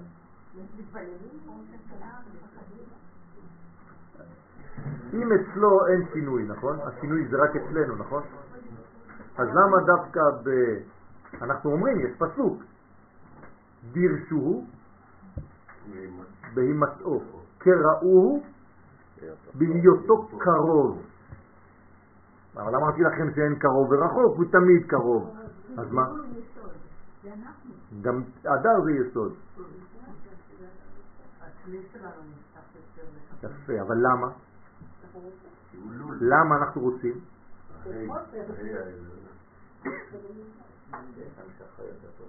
למה אנחנו רוצים בחודש אלול? למה אתם לא רציתם בחודש אב? מה, בגלל שעושים לנו שליחות, אז, אז, אז, אז משנים לנו את הראש, ואז פתאום אתה צריך לקום, ואתה צריך לעשות, וזה, אז פתאום אומרים לך, תרצה, תרצה, תרצה. רגע, אבל המנגנון הזה היה קיים לפני אלול. נכון, נכון, זה מה שאני שואל, בדיוק. אז למה, מה קרה? אני יכול להגיד את זה על כל החודשים, בוודאי. מה קרה לנו באלול? למה? אה, יפה. זה בגלל שאנחנו עכשיו במעבר. והאדם מתעורר במעברים. נכון, אז האדם מתעורר במעברים, הוא תמיד במעבר, פתאום יש לו איזה מין ג'וק כזה, הוא מתחיל לומר, יואו, וואו, אני הולך לעבור אה, כיתה. אז מתי הוא עושה את השיעורים שלו של החופש הגדול? כשהיו עדיין שיעורים, עכשיו אין כבר. ביום האחרון, בשבוע האחרון. זה אומר שהחודשים של הזכר זה זה שבת. זה נותן יותר. לא, הוא תמיד נותן. אנחנו מתרגמים את זה כאילו. נכון, נכון. הוא מפרש עוד, ומה הניעו לדור ודור, ומי הם לדור ודור, כן? ואמר,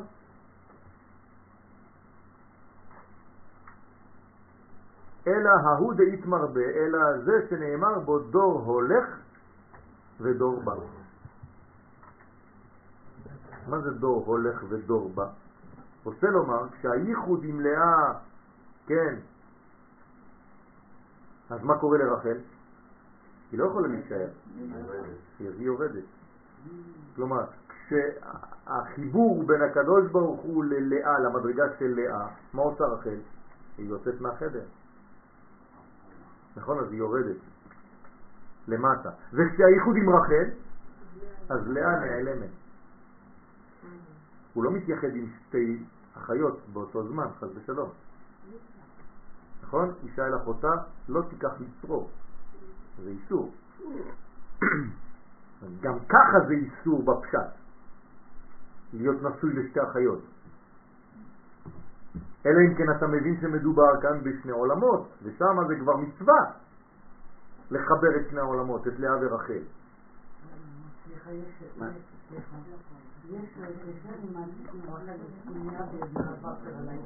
כן, כן.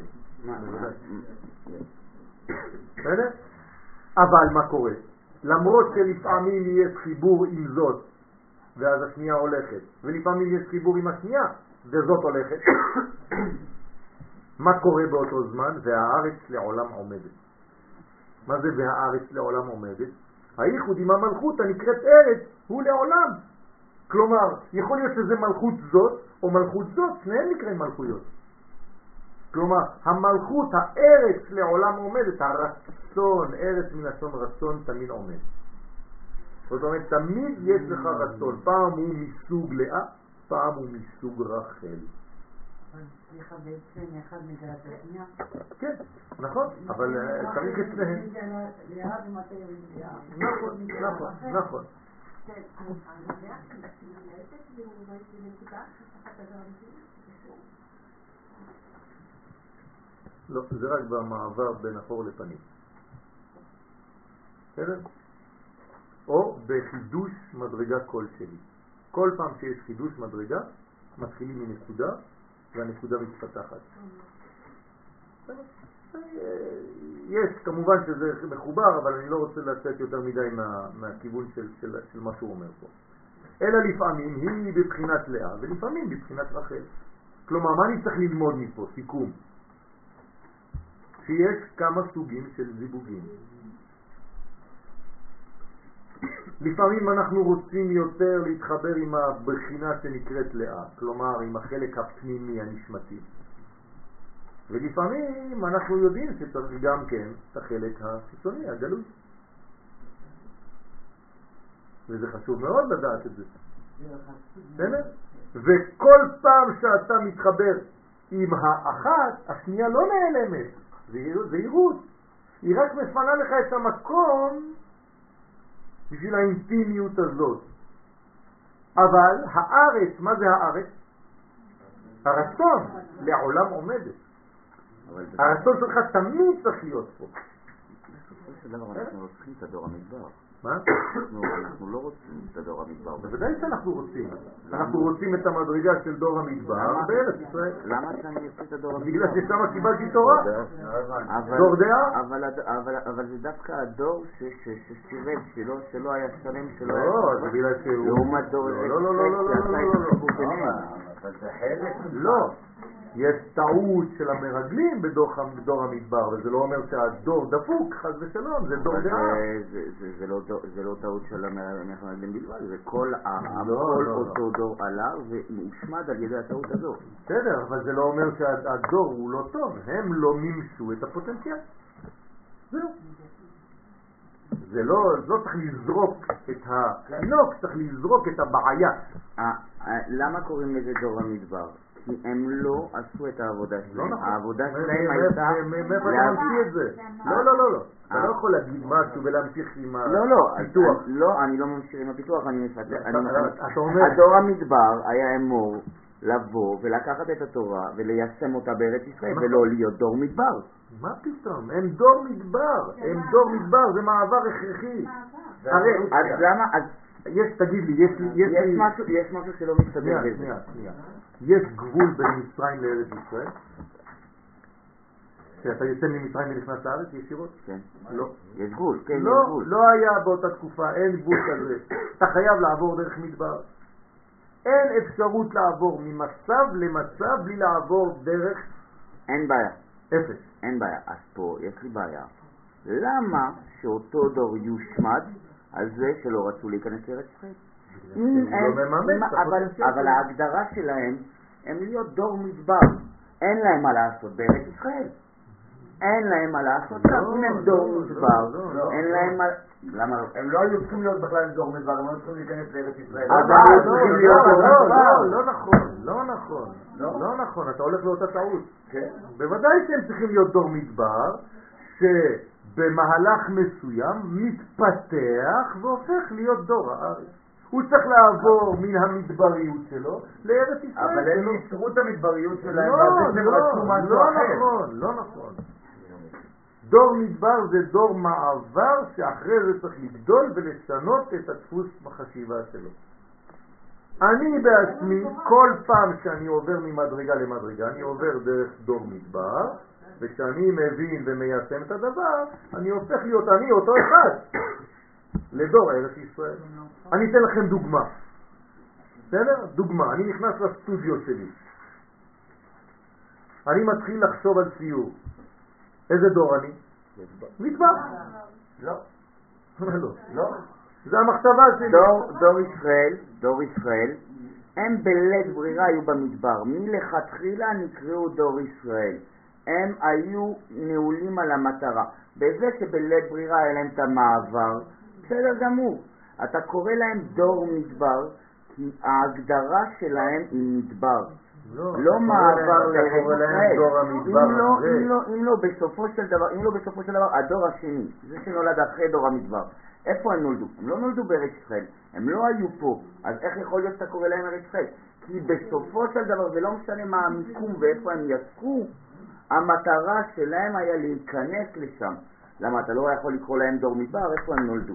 הם דווקא אלו שנולדו במדבר שקוראים להם ארץ ישראל, דור ארץ ישראל. כי כל המטרה שלהם זה היה להיכנס לארץ ישראל. זה לא עובד ככה. זה לא עובד ככה. סליחה, רגע, שנייה, כי אני לא מבין. אני יכולה לענות לו שנייה, יש לי אולי אה, משהו שיכול להבין. בביטוי של זמן שלך, סליחה. אתה תינוק בתוך העובר. אתה מקבל תורה לא? אבל אתה עוד לא חי. כשאתה בא לארץ אתה נולדת. סבבה, אבל את רק- את רק ממחישה את מה שאני אומר. את לא הולכת לכיוון פה, את הולכת למה שאני אומר. אבל לא זה לא מה שנאמר פה. לא. אני מסביר דבר אחד, דור המדבר ודור ארץ ישראל היו אמורים להיות דור אחד, שמתחיל במדבריות, שזה המחשבה הפוטנציאלית, שיש לה כיוון להשתנות בבוא הזמן ולהוריד את החלק העליון שנקרא מדבר אל החלק התחתון שנקרא. מה שקרה באמצע זה שהדור הזה חטא ולא הביא את החלק העליון שלו למימוש, ולכן צריך להחריט את הדור הזה כביכול, ולשמור רק את הפוטנציאל הבסיסי, ולכן ילדים שלהם שנולדים במדבר יהפכו להיות גם דור של ארץ ישראל. זה לא שכולם מתו, אף אחד לא נכנס, ופתאום נולד דור חדש פה, משום דבר. לא. גם דור הארץ, הדור השני, אחרי החטא, נולד במדבר. והוא נכנס לארץ ישראל, כלומר הוא עשה את הסיפור. אז חיכו עד שייווצר פוטנציאל נכון, חדש. נכון. זאת אומרת שזה שלבים, לא להסתכל על זה מבחינה טריטוריאלית בלבד. זה מעבר של התפתחות נפשית של האדם. כל רגע אני במדרגה מדברית, רעיונית, שאמורה בסופו של דבר להתממש, ואז אני נקרא ארץ ישראל. איפה שאני הולך זה אותו דבר. אני מגיע לשיעור, יש לי פוטנציאל, רצון להעביר שיעור. אבל איך שאני מעביר אותו, אז התחלתי בדור מדבר וסיימתי בדור ארץ ישראל. אותו יואל. רק עבר בי חל בי פנימי, זה לא שינוי חיצוני. אם חז ושלום החלק העליון לא מבין שהוא צריך לרדת למטה, אז צריך להוציא אותו מהסיפור, הוא לא הבין. אבל ממנו עדיין שם, במדבר הזה, ייוולד עוד תינוק, שהוא בעצמו יהפוך להיות ארץ ישראלי בבוא הזמן. בסדר? זה לא עניין אחר מאשר פוטנציאל שצריך להגיע למעשה. זה בעצם אני- מתבלבל. אתה אומר עכשיו. שזה שלב הכרחי. נכון. היו חייבים להתקיים בוודאי, ולעשות את המסע בוודאי, הזה. בוודאי שאתה חייב. כשאתה יוצא ממצרים, אתה יכול להיכנס לארץ ישראל בלי לעבור דרך שלב שנותן לך את הכיוון? אין. לא, אבל אני יכול לעבור את זה הרבה יותר. מהר בלי לעשות את הפעולות. יפה. אז אם הם היו עושים את זה יותר מהר, זה לא אומר שהם היו מוותרים על המדבר. הם עברו דרך המדבר יותר מהר, לא אכפת. אבל הם נקראים דרך המדבר, כי הם לא, קשרו הם לא. נקראים, הם נקראים רק בדיעבד, אבל, אבל, לכתחילה. אבל, אבל, בסדר, אבל בסדר, אנחנו לא לומדים, אנחנו לא לומדים לכתחילה. לכתחילה הם לא היו דור המדבר. לא היה קיים דבר כזה. לכתחילה ועכשיו נאמר את הדבר הזה, לא היה אמור להיות שני דרכים. היה אמור להיות. מצרים, מצרים, מדבר, מדבר, ישראל. זאת אומרת שאם הכל, כל הדברים האלו היו, היו, היו בצורה נכונה, זורמים, אז היה את כל התהליך ההתפתחות, ועכשיו היינו לומדים, מה היינו לומדים? דור ישראל, דור ארץ ישראל. לא, דור שהתפתח ממצרים, מצרים מדבר, מדבר ארץ ישראל. אבל לא. מה לא? תגיד לי, אתה לא אומר, אתה לא אומר אשר יוצא? לא. למה אתה מזכיר יציאת מצרים אז? אל תזכיר יציאת מצרים. לא, לא, לא משנה. לא, לא- למה אתה אנחנו מזכיר? אומרים עכשיו, אנחנו פה, פה אנחנו אנחנו מדברים על. דור מדבר ודור לא ישראל. חשוב. למה אתה מזכיר יציאת מצרים כל יום? אל תזכיר את זה. לא, זה לא... זה דור נכנסי הארץ, זה לא דור יוצא ממצרים. זה לא נכון. יש שלבים בחיים שלנו. זה התפתחות של בן אדם אחד. אבל לא אמרתי. שאני לא מסכים. אמרתי שפה, כשאנחנו עושים את זה, כשאתה- כשאנחנו לומדים, ואנחנו לומדים דור מדבר, דור דור ארץ ישראל, נכון? כן. אנחנו לא מזכירים שדור ארץ ישראל נולד במדבר, הרי זה בוודאות. אבל כשאתה אומר דור ארץ ישראל, עכשיו, הסברתי אז- מה זה אומר. הסברתי מה זה אומר. זה ההיגיון. לאה ורחל, זה הסברתי. זאת אומרת שזה שתי מדרגות בקומה של נפש אחת. תגיד לי, בך יש מדרגה שנקראת לאה?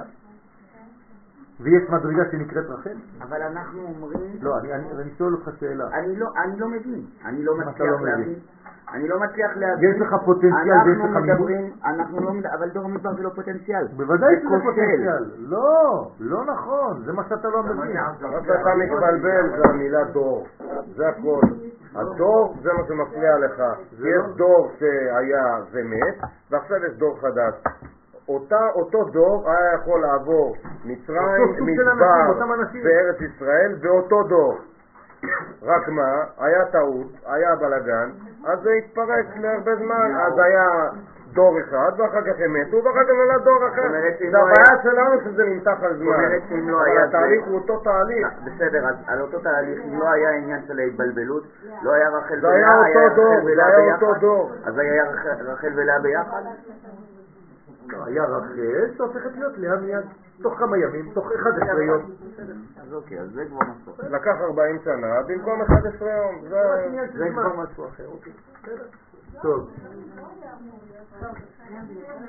11 יום מחורף עד קדש ברנע.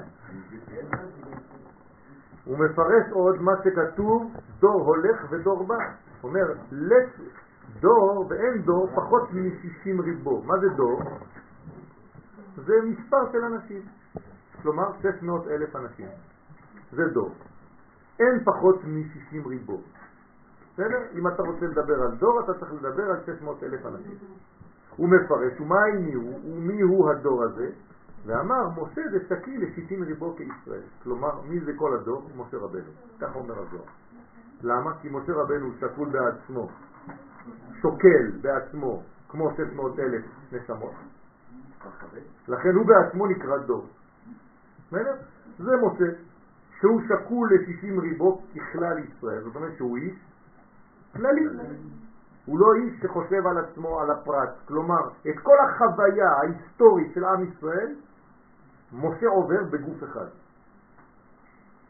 בסדר? הוא חי את ההיסטוריה של עם ישראל בדמות האישית שלו. כל ההיסטוריה חיה בו.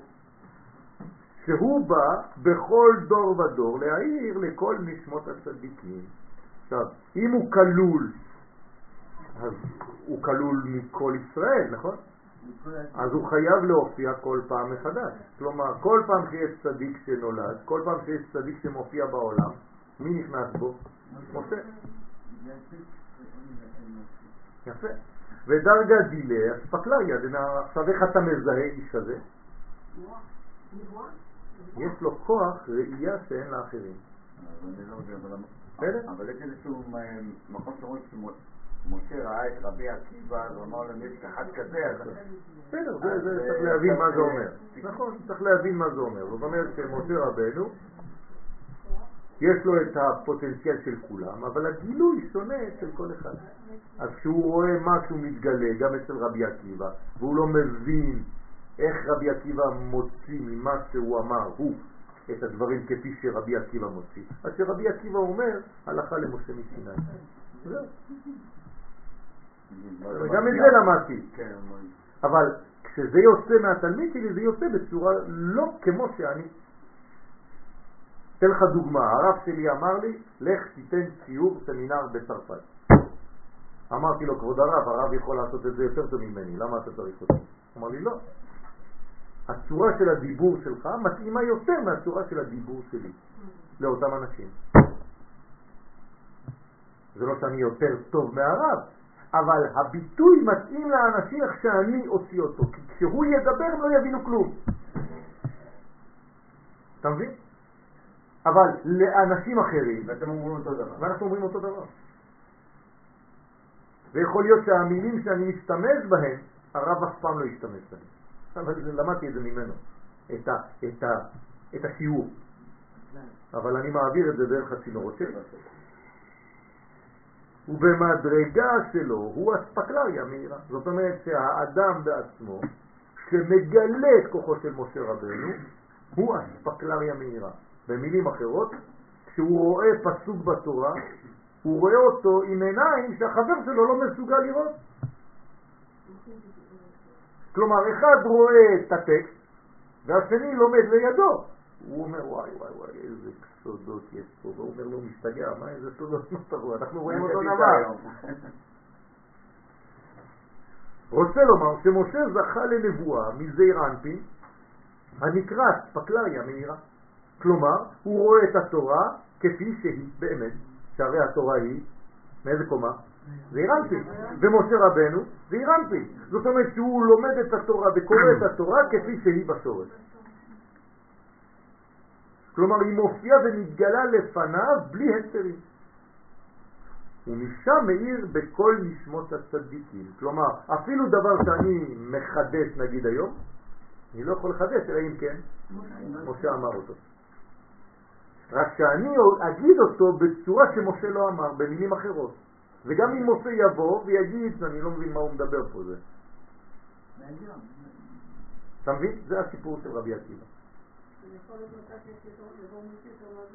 מה? לא, אין דבר כזה יותר גדולים. שונים, נכון. אבל זה תמיד מאותו זוהר, מאותו שורש. הגילוי שונה. צורת הדיבור שלי יש לה צבע אחר. נכון, הזמן, לפי הזמן, לפי האנשים, לפי כל התנאים. מה? כן, נכון. כאן סיים רבי שמעון את הדרוש שפתח בו בראש התיקון. כלומר, אנחנו בתיקון 19, כאן הוא מסיים את הדרוש שהוא פתח בראש התיקון. אכן, הגאון מווילנה כתב שהמשך הדרוש של רבי שמשון, שמעון נתפס לקמן מדף עין וכו'. וכף אלף עטוון עד דף, כל זה עניינים של סדר שהרב כאן מסדר. והנה בכללות רוב הדרושים עד סוף תיקון זה הם דרושים מלוקטים שלא על הסדר. ועיקרם במעט שינוי כבר נתפס בתיקוני זוהר חדש ועוד יש שם מאמרים הכוללים השלמות והכפילות וכו'.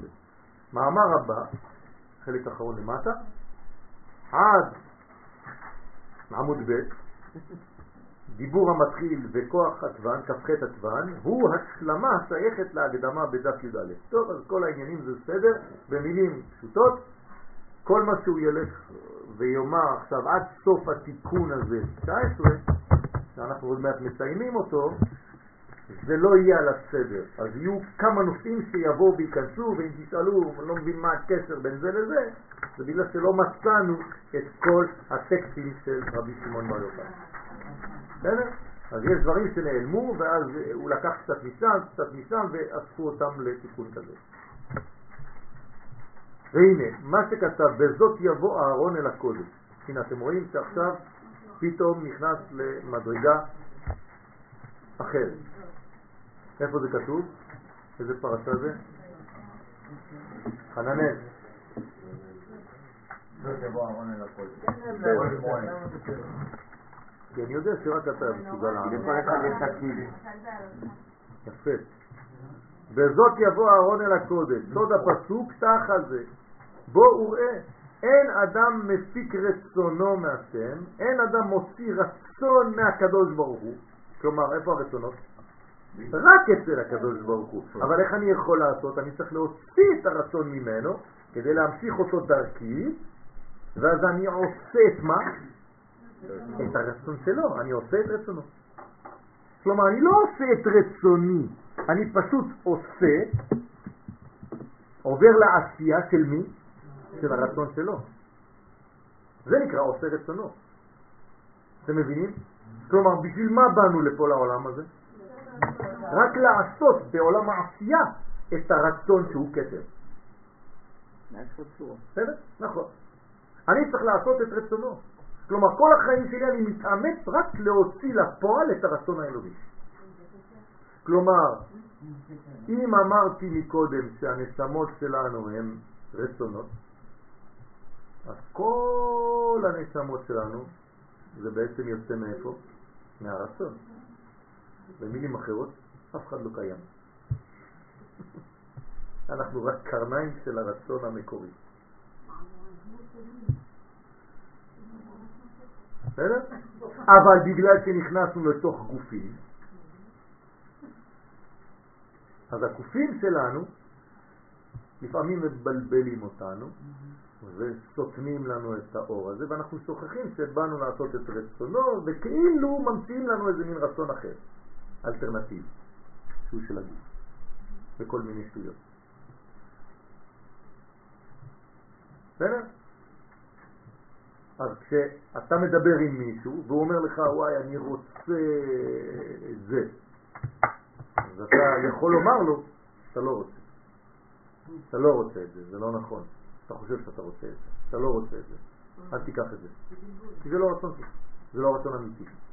כי הרצון האמיתי יש רק רצון אחד, זה רצונו של השם. אין רצון אחר.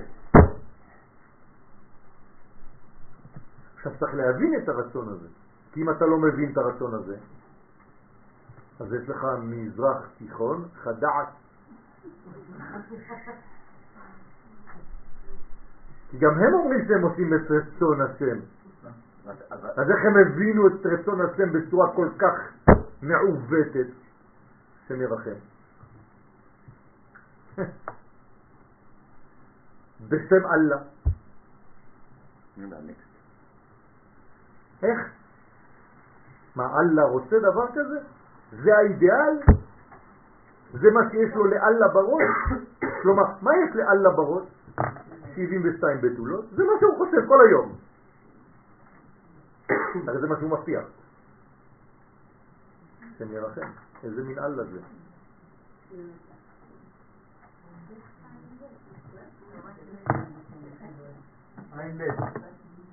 לא, אני אמרתי 72, זה 70. אני פשוט אה, כל כך אה, כבר צבוע בסגנון שלנו, ברוך השם. וגם את הזבל שלהם תרגמתי לקדושה. אז אני מתקן את עצמי. אצלם יש רק 70 בתולות, או בתולות 70. רוצה לומר שאין אדם יכול לפעול שתפילתו ורצונו יתקבלו לפני הקדוש ברוך הוא, אלא בזאת. כלומר, אם אתה רוצה שהתפילה שלך תתקבל, כשאתה נכנס לקודש, כלומר תפילת העמידה זה כניסה לקודש, בזאת יבוא אהרון אל הקודש. אתה רוצה להיכנס לקודש? אתה רוצה להישמע? אתה רוצה שהתפילה שלך תישמע? תיכנס בזאת. כלומר באמצעות הסוד הזה שנקרא זאת. רק אם העלה את תפילתו על ידי המלכות הנקראת זאת. נכון. עכשיו, מזאת זה לא... מזאת, זה, זה שתי מלכויות כבר. זה מי וזאת.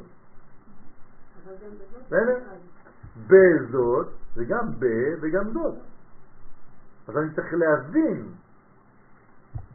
דעלי תמר שעליה נאמר מסע אישה מסע טוב. כלומר, רק אם הוא מסע אישה, מסע טוב.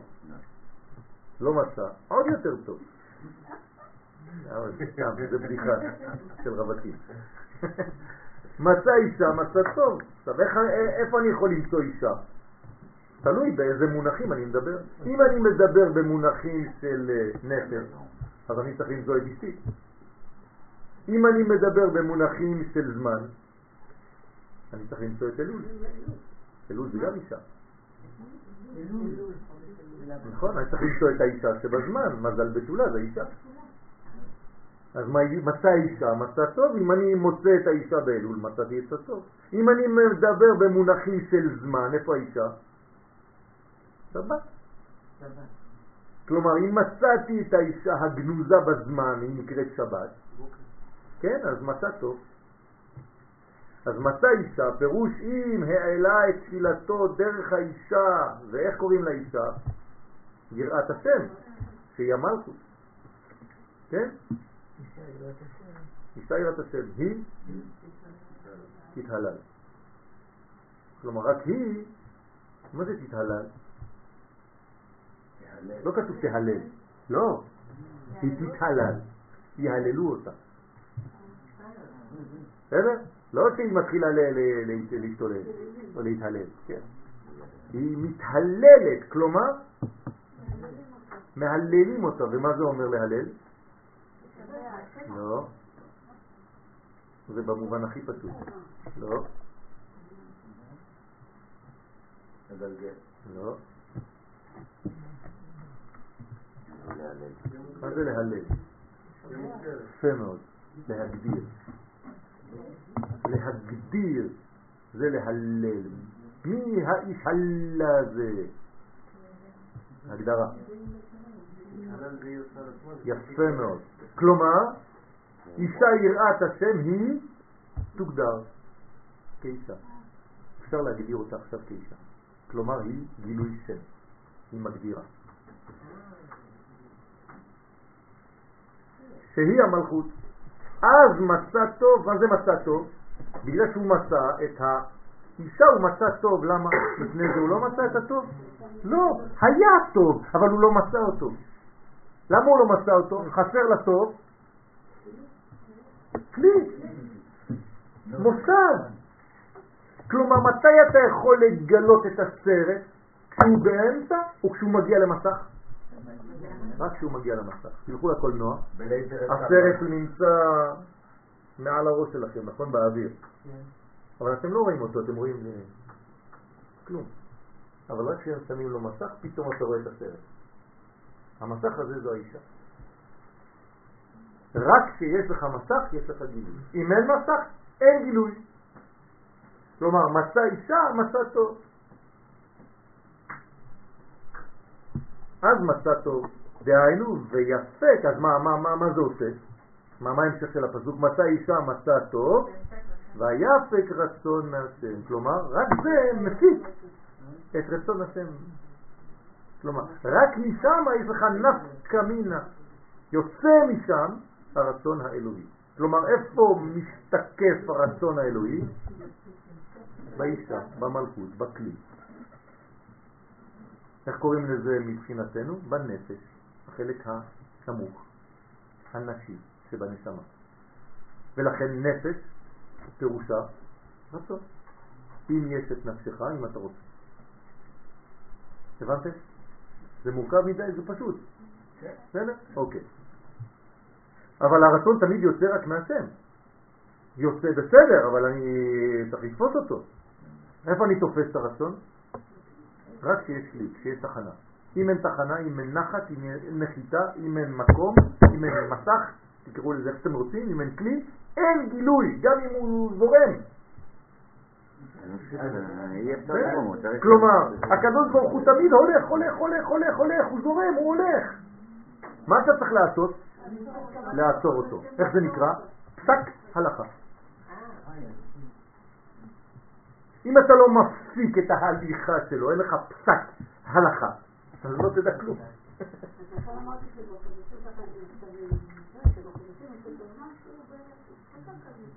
אין לו שום זמן.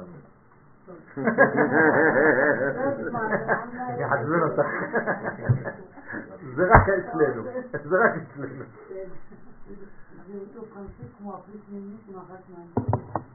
אה, כן, נכון, צריך נגד. נכון, צריך. בסדר? כתר שייך למלכות. כלומר הכתר מתגלה רק במלכות. איך קוראים לכתר במונחים של מילים? רצון. רצון זה בספירת כתר. כלומר, האם יש מדרגה יותר גדולה מהרצון? אין. אין. לא שיבלבלו אתכם, שהמחשבה יותר גדולה מהרצון. לא. הרצון זה הדבר העליון ביותר. גילוי הרצון זה הדבר התחתון ביותר. נכון, אבל זה בכף הדמיון. לא, לא, אם לא, היינו אומרים שעשני רצונו, אלא כרצונו. כן, יש פה כף הדמיון. זה, אומר שזה לא הוא. זה לא הוא, זה השוואה, זה הצורה בעולם כמה שאפשר. בסדר? כמה שאפשר. הבנות, הנשים, זה לא הקדוש ברוך הוא. זה גילוי כמה שאפשר שלו. לא, הגבר זה רק מעבר. אם אין לו את האישה, הוא לא יכול לגלות את הדברים. כלומר, אם לא, גם אצלו, מבחינת מלכות אצלו, הוא לא יכול לגלות שום דבר. אז מה שאתה אומר פה, אני מנסה להבין, התהליך זרימה הנכון יותר זה קודם כל למצוא את האישה שלי, אחר כך את האישה... נכון. כשתמצא את האישה שלך, כבר אמרנו את זה בכמה שיעורים, אז תמצא אישה. אם אתה מסרב לאישה שבך, לא תמצא אישה בחוץ, חס ושלום. אני לא יודע. כלומר, אנחנו רק צריכים לשתול זרעים. אנחנו צריכים, אנחנו צריכים רק ללמוד את השמות, כמו שאומרת חנה. כן. כלומר, אם אני לומד את השמות, אני בונה את הכלים הנכונים לקבל את האור בזוויות שונות. אבל סליחה, אני יכולה, זה קצת מסוכן מה שאתה אומר. אני מצטערת. תמיד, בכל שיעור אני. אה, מתחילה ללמוד שמות תוך, אה, ללמוד כמו שאתה אומר, זה שזה אחד. מי אמר את זה? אתה אמרת ללמוד שמות. אני אומרת לחלוק את השמות. בסדר, אבל לא... קודם כל צריך ללמוד את השם, ואחרי זה צריך לדעת את כן, השם. לא אמרתי אמרתי-? בסדר, אבל זה אותו לא, זה דבר. הענבים האלה? מאיפה הם נולדו? יפה, מהאותיות ענבים. אבל מי המציא את האותיות? אני צריך ללמוד את האותיות ענבים כדי להבין את אלה. נכון. בסדר? כן.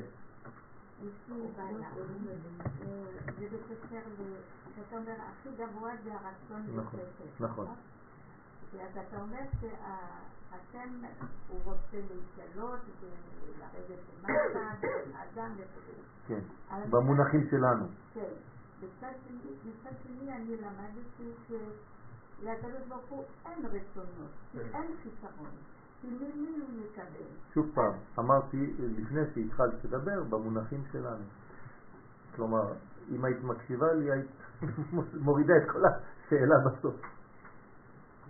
כשאני אומר במונחים שלנו, אני אומר שהרצון שלו זה כמו שאני חושב רצון, אבל זה לא נכון. כשאני אומר עלה ברצונו יתברך, זה לא שחסר לו משהו. לכן אמרתי שהתורה דיברה כלשון בני אדם, אבל זה לא נכון. אז ממילא כל שאר השאלה גם לא, אין לו מקום. כשהוא רוצה זה אומר שהוא רוצה לקבל, הוא רוצה, הוא רוצה לתת גם. יפה, בסדר, אבל זה לא, היא אומרת, ברגע שאתה אומר הוא רוצה, זה כאילו שיש לו חיסרון. קצליק ברעותה, מה? נכון, אז כל זה זה רק מבחינתי. זה מה שרציתי לומר. בסדר? אצלו אין את העניינים האלה. בסדר? יש עוד שאלה? בסדר. עניין הכוח, כן, כך עיתים, הנזכרים במאמר הבא. עכשיו אנחנו נראה שיש 28 עיתים, כלומר 28 זמנים, וצריך להבין מה זה 28 זמנים. מבואר בפרטות באור יקר, מי כתב אור יקר? לא, לא כלי יקר. אור יקר, זה הרמק. רבי משה קורדוברו כתב פירוש לזוהר.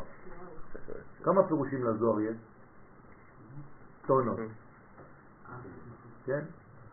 רק אני הקטן בבית שלי, יש לי לפחות 15 פירושים לזוהר בבית. של, של רבנים שונים, כן? זוהרים שונים. כן, יש כמה. לא ניכנס עכשיו. אחד מהם זה הרמק. עכשיו, כלומר, יש לי סט כזה ענק שנקרא אור יקר. ומה זה אור יקר? מי שלא יודע, אז הוא לא יודע, אז פותח, זה פירוש לזוהר של רבי משה קורדובר. כלומר, מה שאתם לומדים פה, יש עוד סט אחר עם אותן אותיות בשורש ופירושים שונים לחלוטין. ויש של הסולם, ויש אה, כמה סולמות.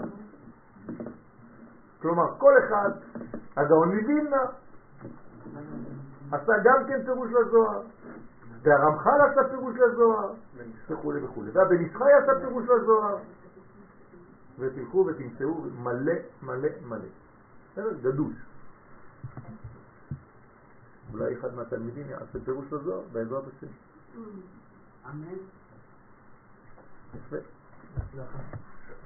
לכן יש 28 עיתים לספר יצירה, פרק ד' שער י"ז עיין שם.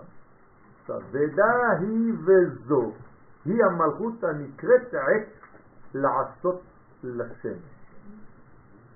עת לעשות לשם בעברית פשוטה, זמן של עשייה בשביל הקדוש ברוך הוא. במובנים קצת יותר פנימיים. עת, מה זה עת? ברגע שאני אומר עת זה מגביר, נכון? זה מגביל, זה עכשיו ולא אחר כך ולא לפני. זה כבר מלכות. כלומר עת שווה מלכות, פסקילו, אבל כן עין תל. עת, זמן. עת מלכות, לעשות, איזה עולם זה? עשייה, זה גם מלכות. למי? לשם, בעיר אנפין. כלומר, יש זמן ויש עשייה שמתאימה לזמן, כל זה בשביל י' כו' שהוא למעלה מן הזמן ולמעלה מהעשייה ולמעלה מהכל. הבנתם על זה עת לעשות השם? אוקיי. כי בעיתות שונות, עכשיו אנחנו הולכים לכיוון של חנה, כי בעיתות שונות, כלומר יש זמנים שונים, יש שינויי זמנים, הרי כל העולם שלנו בנוי על מסגרת של זמן. אז מבחינתנו הדברים משתנים, אבל רק מבחינתנו, היא נתקנת בכל תיקוניה. כלומר המלכות נתקנת בכל התיקונים שהיא צריכה לפי כל הזמנים. כלומר, כמה זמנים אני צריך? את כל הזמנים. זה אומר שאני צריך גם שבת וגם ימות חול, אני צריך גם אה, זה וגם יום טוב וגם חול המועד וגם זה, אני צריך את הכל. נכון? נכון. כן. נכון, נכון, נכון, זה מנגנון אינסופי גדול וענק, אבל זה מה שהעולם שלנו אומר. ומי שיודע, אז הוא יודע כל שנייה, כל דקה איזה מלאך שולט. כלומר, איך מתגלה הרצון של השם? תשכחו מלאכים, תשכחו את כל מיני מילים סתם. כלומר, איך הרצון האלוהי מתגלה לפי, אותה, לפי אותו זמן. ואמרתי לכם קודם שלעם ישראל יש את המפתחות של זה. כלומר, כשכל העולם יצא לרחוב עם המכוניות שלו וילך לעבודה ואנחנו נשב כולנו פה ביום הכיפורים ונתפלל, בעזרת השם. מה זה אומר? שרק אנחנו יודעים את הסוד הזה. כלומר, תפגוש גוי בחוץ, תגיד לו, מה אתה עושה? מה אני עושה? יום כמו רק כול, עוד יום. אתה אומר לו, לא, אדוני, אתה לא יודע מה יש פתח היום. איזה פתח? על מה אתה מדבר? אה, אתה לא קיבלת את המפתח, סליחה. אנחנו יש לנו את המפתח שביום הזה יש גילוי בעולם שאין אתמול ואין מחר. אבל אתה לא יודע. אז אני צריך להביא לך את האור הזה. ולכן, נתקנת בכל תיקוניה. מה זה נתקנת בכל תיקוניה? מה זה תיקון המלכות? מה זה התיקון שלה? זאת אומרת שהיא מגלה בכל האפשרויות שהעולם הזה יכול לקבל את האחד. כדי להתייחד עם זעיר אנפין הנקרא הוויה, וכל זה נקרא הכנה לקבלת האור, זה נקרא ייחוד. במילים אחרות, האישה צריכה להיות פעם ככה, פעם ככה, פעם ככה, פעם ככה, פעם ככה, לפי הקבלה שהאור צריך להתגלות, והיא צריכה להיות גם זה, גם זה, גם זה, גם זה, גם זה, גם זה, גם זה, גם זה. כל התנוחות, כל מה שצריך הקדוש ברוך הוא כדי להתגלות בעולם הזה. סוד עצום. הוא מפרש וכמה עיתות יש, כי יש גם עץ של הסיטרא אחרא, שהיא המלכות דקליפה, כלומר אין רק מהצד של הקדושה, לפעמים יש גם את הצד האחורי של מי? של הקדוש ברוך הוא. נכון. כלומר, יש צד פנים וצד אחור של המציאות. זה כבר בעיה. כלומר, אתה אומר לי שצריך ככה וצריך ככה וצריך ככה, אולי תלך גם לצד השני, נכון, זה קיים. זה נקרא צד האחר.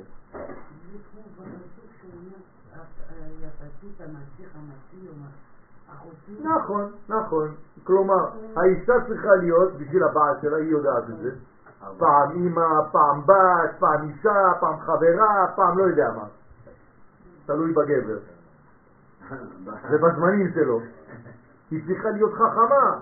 פעם אה, רופאה, פעם אחות, פעם לא יודע מה. כל שנייה היא גמישה כדי להשתוות לצורה שהוא צריך עכשיו. כן? נכון. ועלי הוא יתמר, ועל העץ, למה היא צריכה דווקא בבולו? רק היא משתנה, רק היא משתנה, נכון. הוא לא משתנה. אנחנו מדברים עכשיו ביחס בין קודשא בריך לעם ישראל. הוא לא משתנה, אז שינוי תמיד רק במלכות. כשיש נסירה, מי עובר מאחור לפנים? רק המלכות, לא הוא מסתובב. כלומר בעולמנו. בגלל זה אמרת הקודם שהוא לא מסתיר פנים. נכון. נכון. ולמה שגבר רואה נקודת התחלה ורואה נקודת סוף. מאוד קשה לו להבין תהליך. כן. אישה מבינה שיש נכון. נקודות באמצע. נכון. גם אופטימית יותר. היא יודעת. אבל כמה פעמים גם דיברנו על זה? כמה פעמים דיברנו על זה שהיא גם שייכת לדינים, לא? כן, אבל מה זה לדינים? זאת אומרת, להשתייך לכל הנקודות האפשריות. אבל שם יש יותר קושי להשתנות, כי זה גבול. זה- בסדר, אבל איך היא הגיעה לגבול הזה? היא פעם בגבול כזה, כלומר בצבע צהוב, פעם בצבע כתום. כלומר, האישה כל הזמן יכולה להיות. מה אתה? היא. כלומר, עכשיו אתה צריך קצת כתום? אני כתומה. אתה צריך עכשיו ירוק? אני ירוקה. אתה צריך צהוב? אני צהובה. מה, אתה לא רואה את זה? זה מה שעושה אישה, אמיתית. כל שנייה היא משתנה. זה פשוט.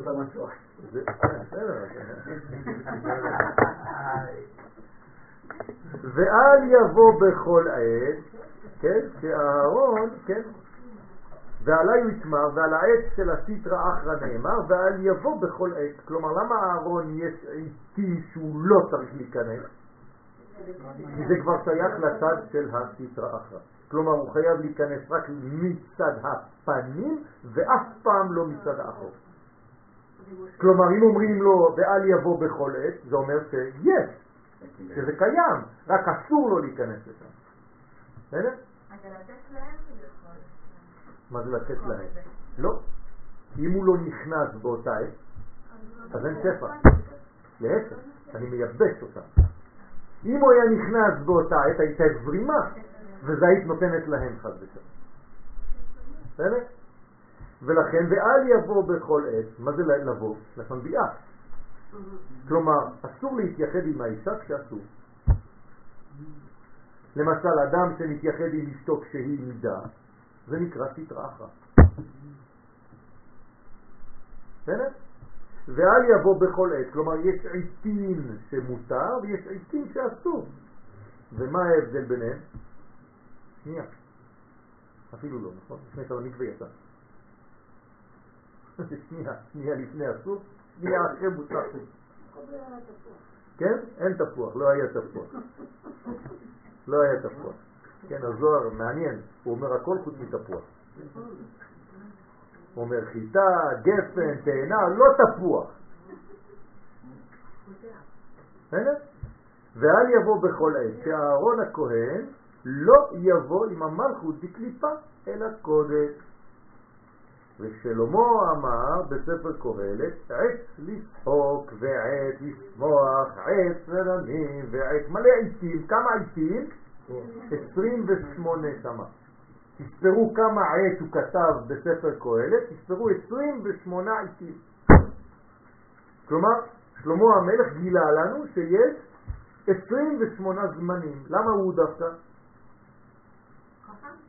לא. איזה חוכמה? צודקת, אבל איזה חוכמה? מלכות. חוכמת התאה, חוכמה של מלכות. כי הוא המלכות, יש לו חוכמת נשים. זה ה-28 של ההתחלה, של ה-80? כן, של בראשית, של מעשה בראשית. כלומר, שלמה המלך, התכונה שלו היא מאוד נשית, ולכן הוא יכול להיות עם אלף נשים. למה נשים נמשכות אליו? כי הוא יודע לדבר עם נשים, כי הוא נשים. כלומר, האישה גם מחפשת בגבר תכונה שדומה לה. בעינון כ"ח עת.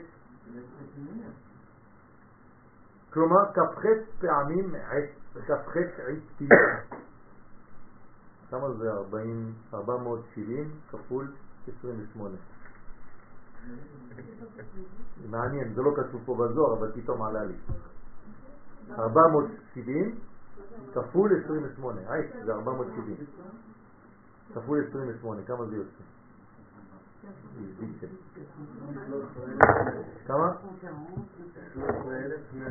13,160. בסדר? יש 28 איטים כפול עץ, עץ, עץ זה 470. 28 כפול 470, 13,160. כן, צריך שכנראה יהיה פסול שמה במספר הזה. בסדר? אז מונה שם כ"ח עיתים י"ד לטובה וי"ד לרעה. כלומר, כששלמה המלך אומר את העיתים האלה, הוא אומר דברים שהוא עם קונוטציה של טוב, ולפעמים עם קונוטציה לא כל כך טובה. למשל, מה הוא אומר בין העיתים שלמה המלך? עת? יפה. עת שלום, עת מלחמה. אז שלום מבחינתנו זה יותר טוב, מבחינה מלחמה זה, זה זוועה. אז כשהוא אומר מלחמה, עת מלחמה, זה דבר שהוא לרע. זה שזה בעולם שלנו, זה לא אומר שהקדוש ברוך הוא רוצה. הקדוש ברוך הוא לא רוצה. אבל בעל כורחו, בגלל שהאנושות עושה את זה, הקדוש ברוך הוא משחק את המשחק של האנושות. אז הוא הופך להיות גם הוא בעל מלחמה. דרך אגב, מספר קטן זה יוצא 11, זה רק כל כוכביה.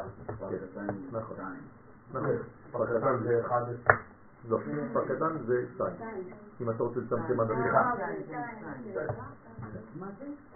בסדר, עד הסוף, הצמצום כאילו עד הסוף. נכון, וי"ד לרעה. כלומר, ועל דא קוצה בריך, הוא אמר, ועל זה אמר הקדוש ברוך הוא לאהרון, ואל יבוא בכל עת, כלומר, מתי הוא כן יכול לבוא? בעיתים של הטובה, ולא של הרעה. פירוש, גם עם העץ של הסיטרא אחרא אל הקודש. הוא מפרש דאי הוא שזה הקודש, היינו קודש ישראל השם, שהוא זעיר אנפין. רוצה לומר שלא יחבר חד ושלום את העץ של הסיטרא אחרא עם זעיר אנפין שנקרא קודש ישראל, שנקרא בשם הוויה. מה?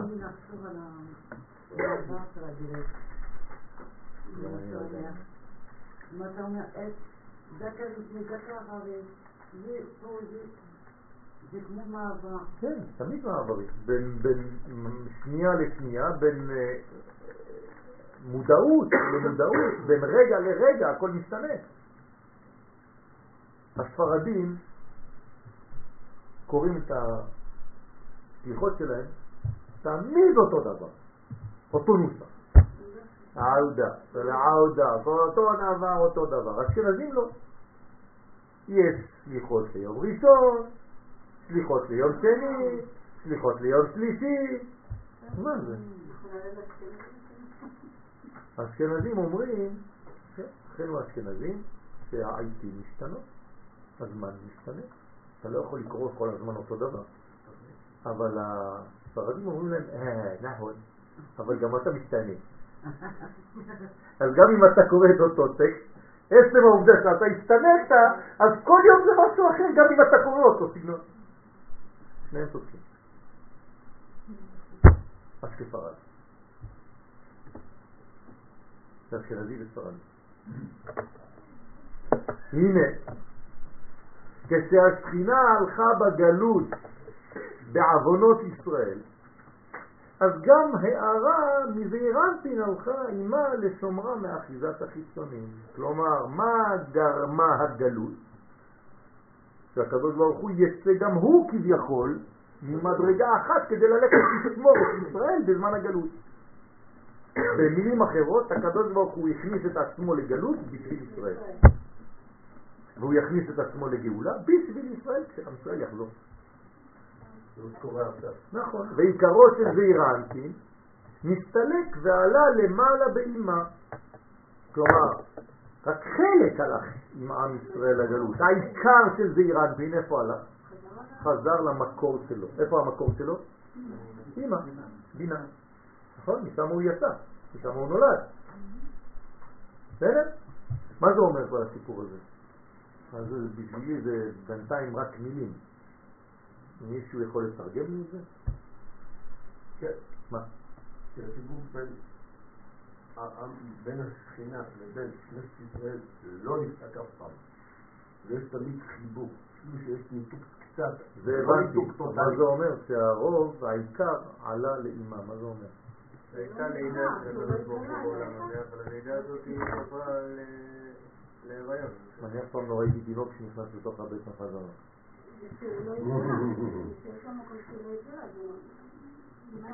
זה אור חוזר. למה אם אני נכנס למקווה? כן, אבל מה זה אומר? מה זה אומר? תכל'ס, מה זה אומר בעולם שלי? זה פוטנציאל שלא מאוד. זה מה שאומר. זה פוטנציאל שלא נוצל. אז מה קורה לפוטנציאל הזה? הוא לא, הוא חוזר למקום. למה הוא חוזר למקום? מה זה חוזר למקום? הרי אמרתי עכשיו לאיזביצ'ה שאין דבר כזה לחזור למקום. ממתין לדור הבא שיעשה את העבודה. הוא לא ממשיך, הוא לא לא, הוא נכנס, כאילו נכנס לבטן, מה זה אומר? הוא מתחיל תהליך מחדש. לא, אני לא.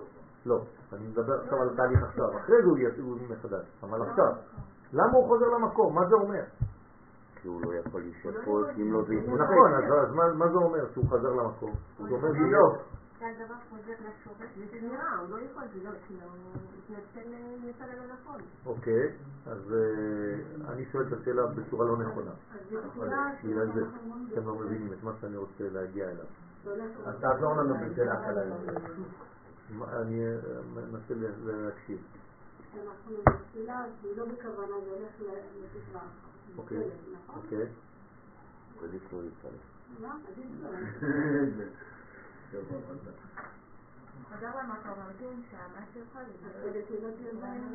זאת אומרת שכשיש דבר שהוא לא מנוצל, נגיד שהקדוש ברוך הוא נתן לנו כוח, נתן לי 10 אחוז, 100 אחוז, ואני מנצל 10 אחוז.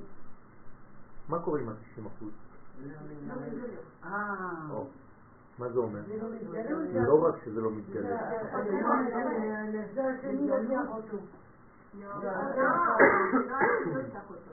לא, לא.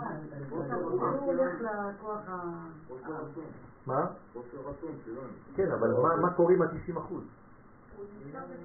לא נשאר. אני אומר, זה רוצה שתבינו, הוא חוזר למקור, מה זה חוזר למקור? כלומר, כמה- כמה זה ה-10 אחוז עכשיו שלך? יפה מאוד. כלומר, במקום לקבל 100 אחוז, ה-10 אחוז שלך זה ה-100 אחוז. אבל זה בדיוק, אוקיי, מה זה אומר? אין לך כמעט כלום מהאמת ואתה חושב שאתה מלא. אבל זה הצד השני של אוקיי. מה שאתה מדבר כל הזמן על שבועות, שאנחנו מכילים את הרצון שלנו, כמה שאנחנו רוצים להכיל זה מכין את הכלי ועד כמה שאנחנו נקבל את השפע.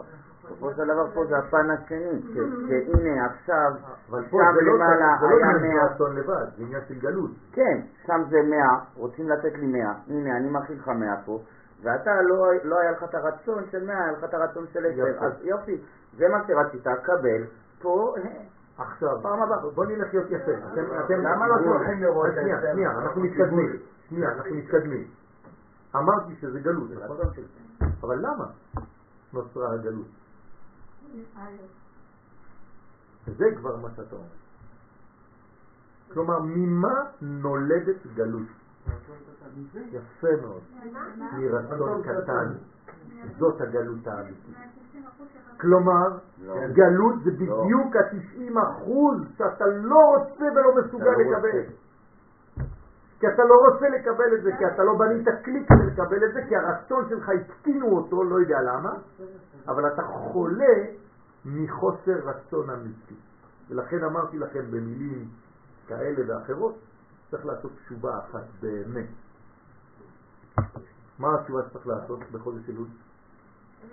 לרצות, בעת רצון. כלומר, להפסיק להיות קטן ולרצות. להתחיל לרצות ולגדול ברצון. זאת הגלות האמיתית של הנפש. כשמלמדים אותך כל הזמן, מכניסים לך לראש, תפסיק לרצות, אתה לא צריך לרצות. התקשר אליי חבר, שלשום, הוא בבעיות חבל על הזמן של פרנסה, ואני אומר לו, יהי רצון שהקדוש ברוך הוא ישפיע עליך בשפע ולא בצמצום. הוא אומר לי, לא, חס ושלום, אני לא רוצה. ככה הוא אומר לי. אז אמרתי לו, למה אתה חוסם את הברכה? הוא אומר, לא, לא, אני לא רוצה, אנחנו צריכים אה, את המינימום של המינימום, שלא יהיה לנו ולא כלום וזה וזה וזה. בסוף אני אומר לו, נו מה, איך הזוגיות? הוא אומר לי, אל תשאל. אשתי משגעת אותי, אין פרנסה, אין מה לאכול, אין מה זה. אמרתי לה, אבל לפני חמש דקות עשיתי לך ברכה ואתה דחית אותה. למה? כי הוא לומד במקום שאומרים לו ככה. ואם האישה הייתה לידו עכשיו, היא הייתה אומרת לי, כן, בטח שאני רוצה, מה אתה מבלבל את המוח עם השטויות שלך אתה? אתם מבינים? אותו דבר ברוחניות, אותו דבר בצורה. אתה תשאל שאלה, מה יגיד לך? לא שואלים שאלות כאלה. אין דבר כזה. אין דבר כזה. אתה צריך לתת לתלמיד לשאול את כל השאלות. תגיד לו שיש תשובות שהן יותר קשות על דבר כזה, אבל הוא חייב לרצות ולגדול ולהתפתח. אם לא, אתה חוסם אותו, אתה מגמד אותו. אתה עושה אותו קטן, הוא קטנות המוחים, שתי מטר גובה ורצון של, של אפרוח. לא, לא. הילד נולד בריא, מלא רצונות. וככל שהוא גדל, חוסמים לו. למה אני אוהב ללמד בתל אביב ובמקומות אחרים ולא במקומות של דתיים? כי שם שואלים את השאלות שכבר לא שואלים הדתיים. הדתיים כבר חיסנו אותם, חיסנו אותם. הם לא שואלים כבר שאלות אמיתיות. החילוני במרכאות שואל שאלות אמיתיות. למה אתה לא מסוגל לשאול שאלות כאלה? כי אמרו לי זה אסור, וזה לא שואלים, וזה לא זה, וזה לא מדברים, וזה לא, זה לא נשאר לו באיזה מין, אה, רק 10 אחוז, שהוא חושב שזה המאה אחוז. זה הגלות. גלות של עם ישראל זה לא סתם גלות טריטוריאלית מארץ ישראל למקום אחר, זה מלווה בכל מיני פנים של גלויות. של רצון קטן מאוד מאוד. אני מסיים בזה, בברכה, שיהי רצון שהקדוש ברוך הוא יעזור לנו, שהרצונות שלנו יהיו גדולים מאוד כדי שנוכל להפיץ את אור השם בעולם. אמן. שבת שלום ומבורך. הרב אחד עכשיו? כן, כן, בעזרת השם. רבי חנניה בן הקשה אומר, עשה הקדוש ברוך הוא לזכות את ישראל, לפיכך הרבה להם תורה ומצוות, שנאמר, אולי ישראל למען צמצו יגדיל תורה ויעדים.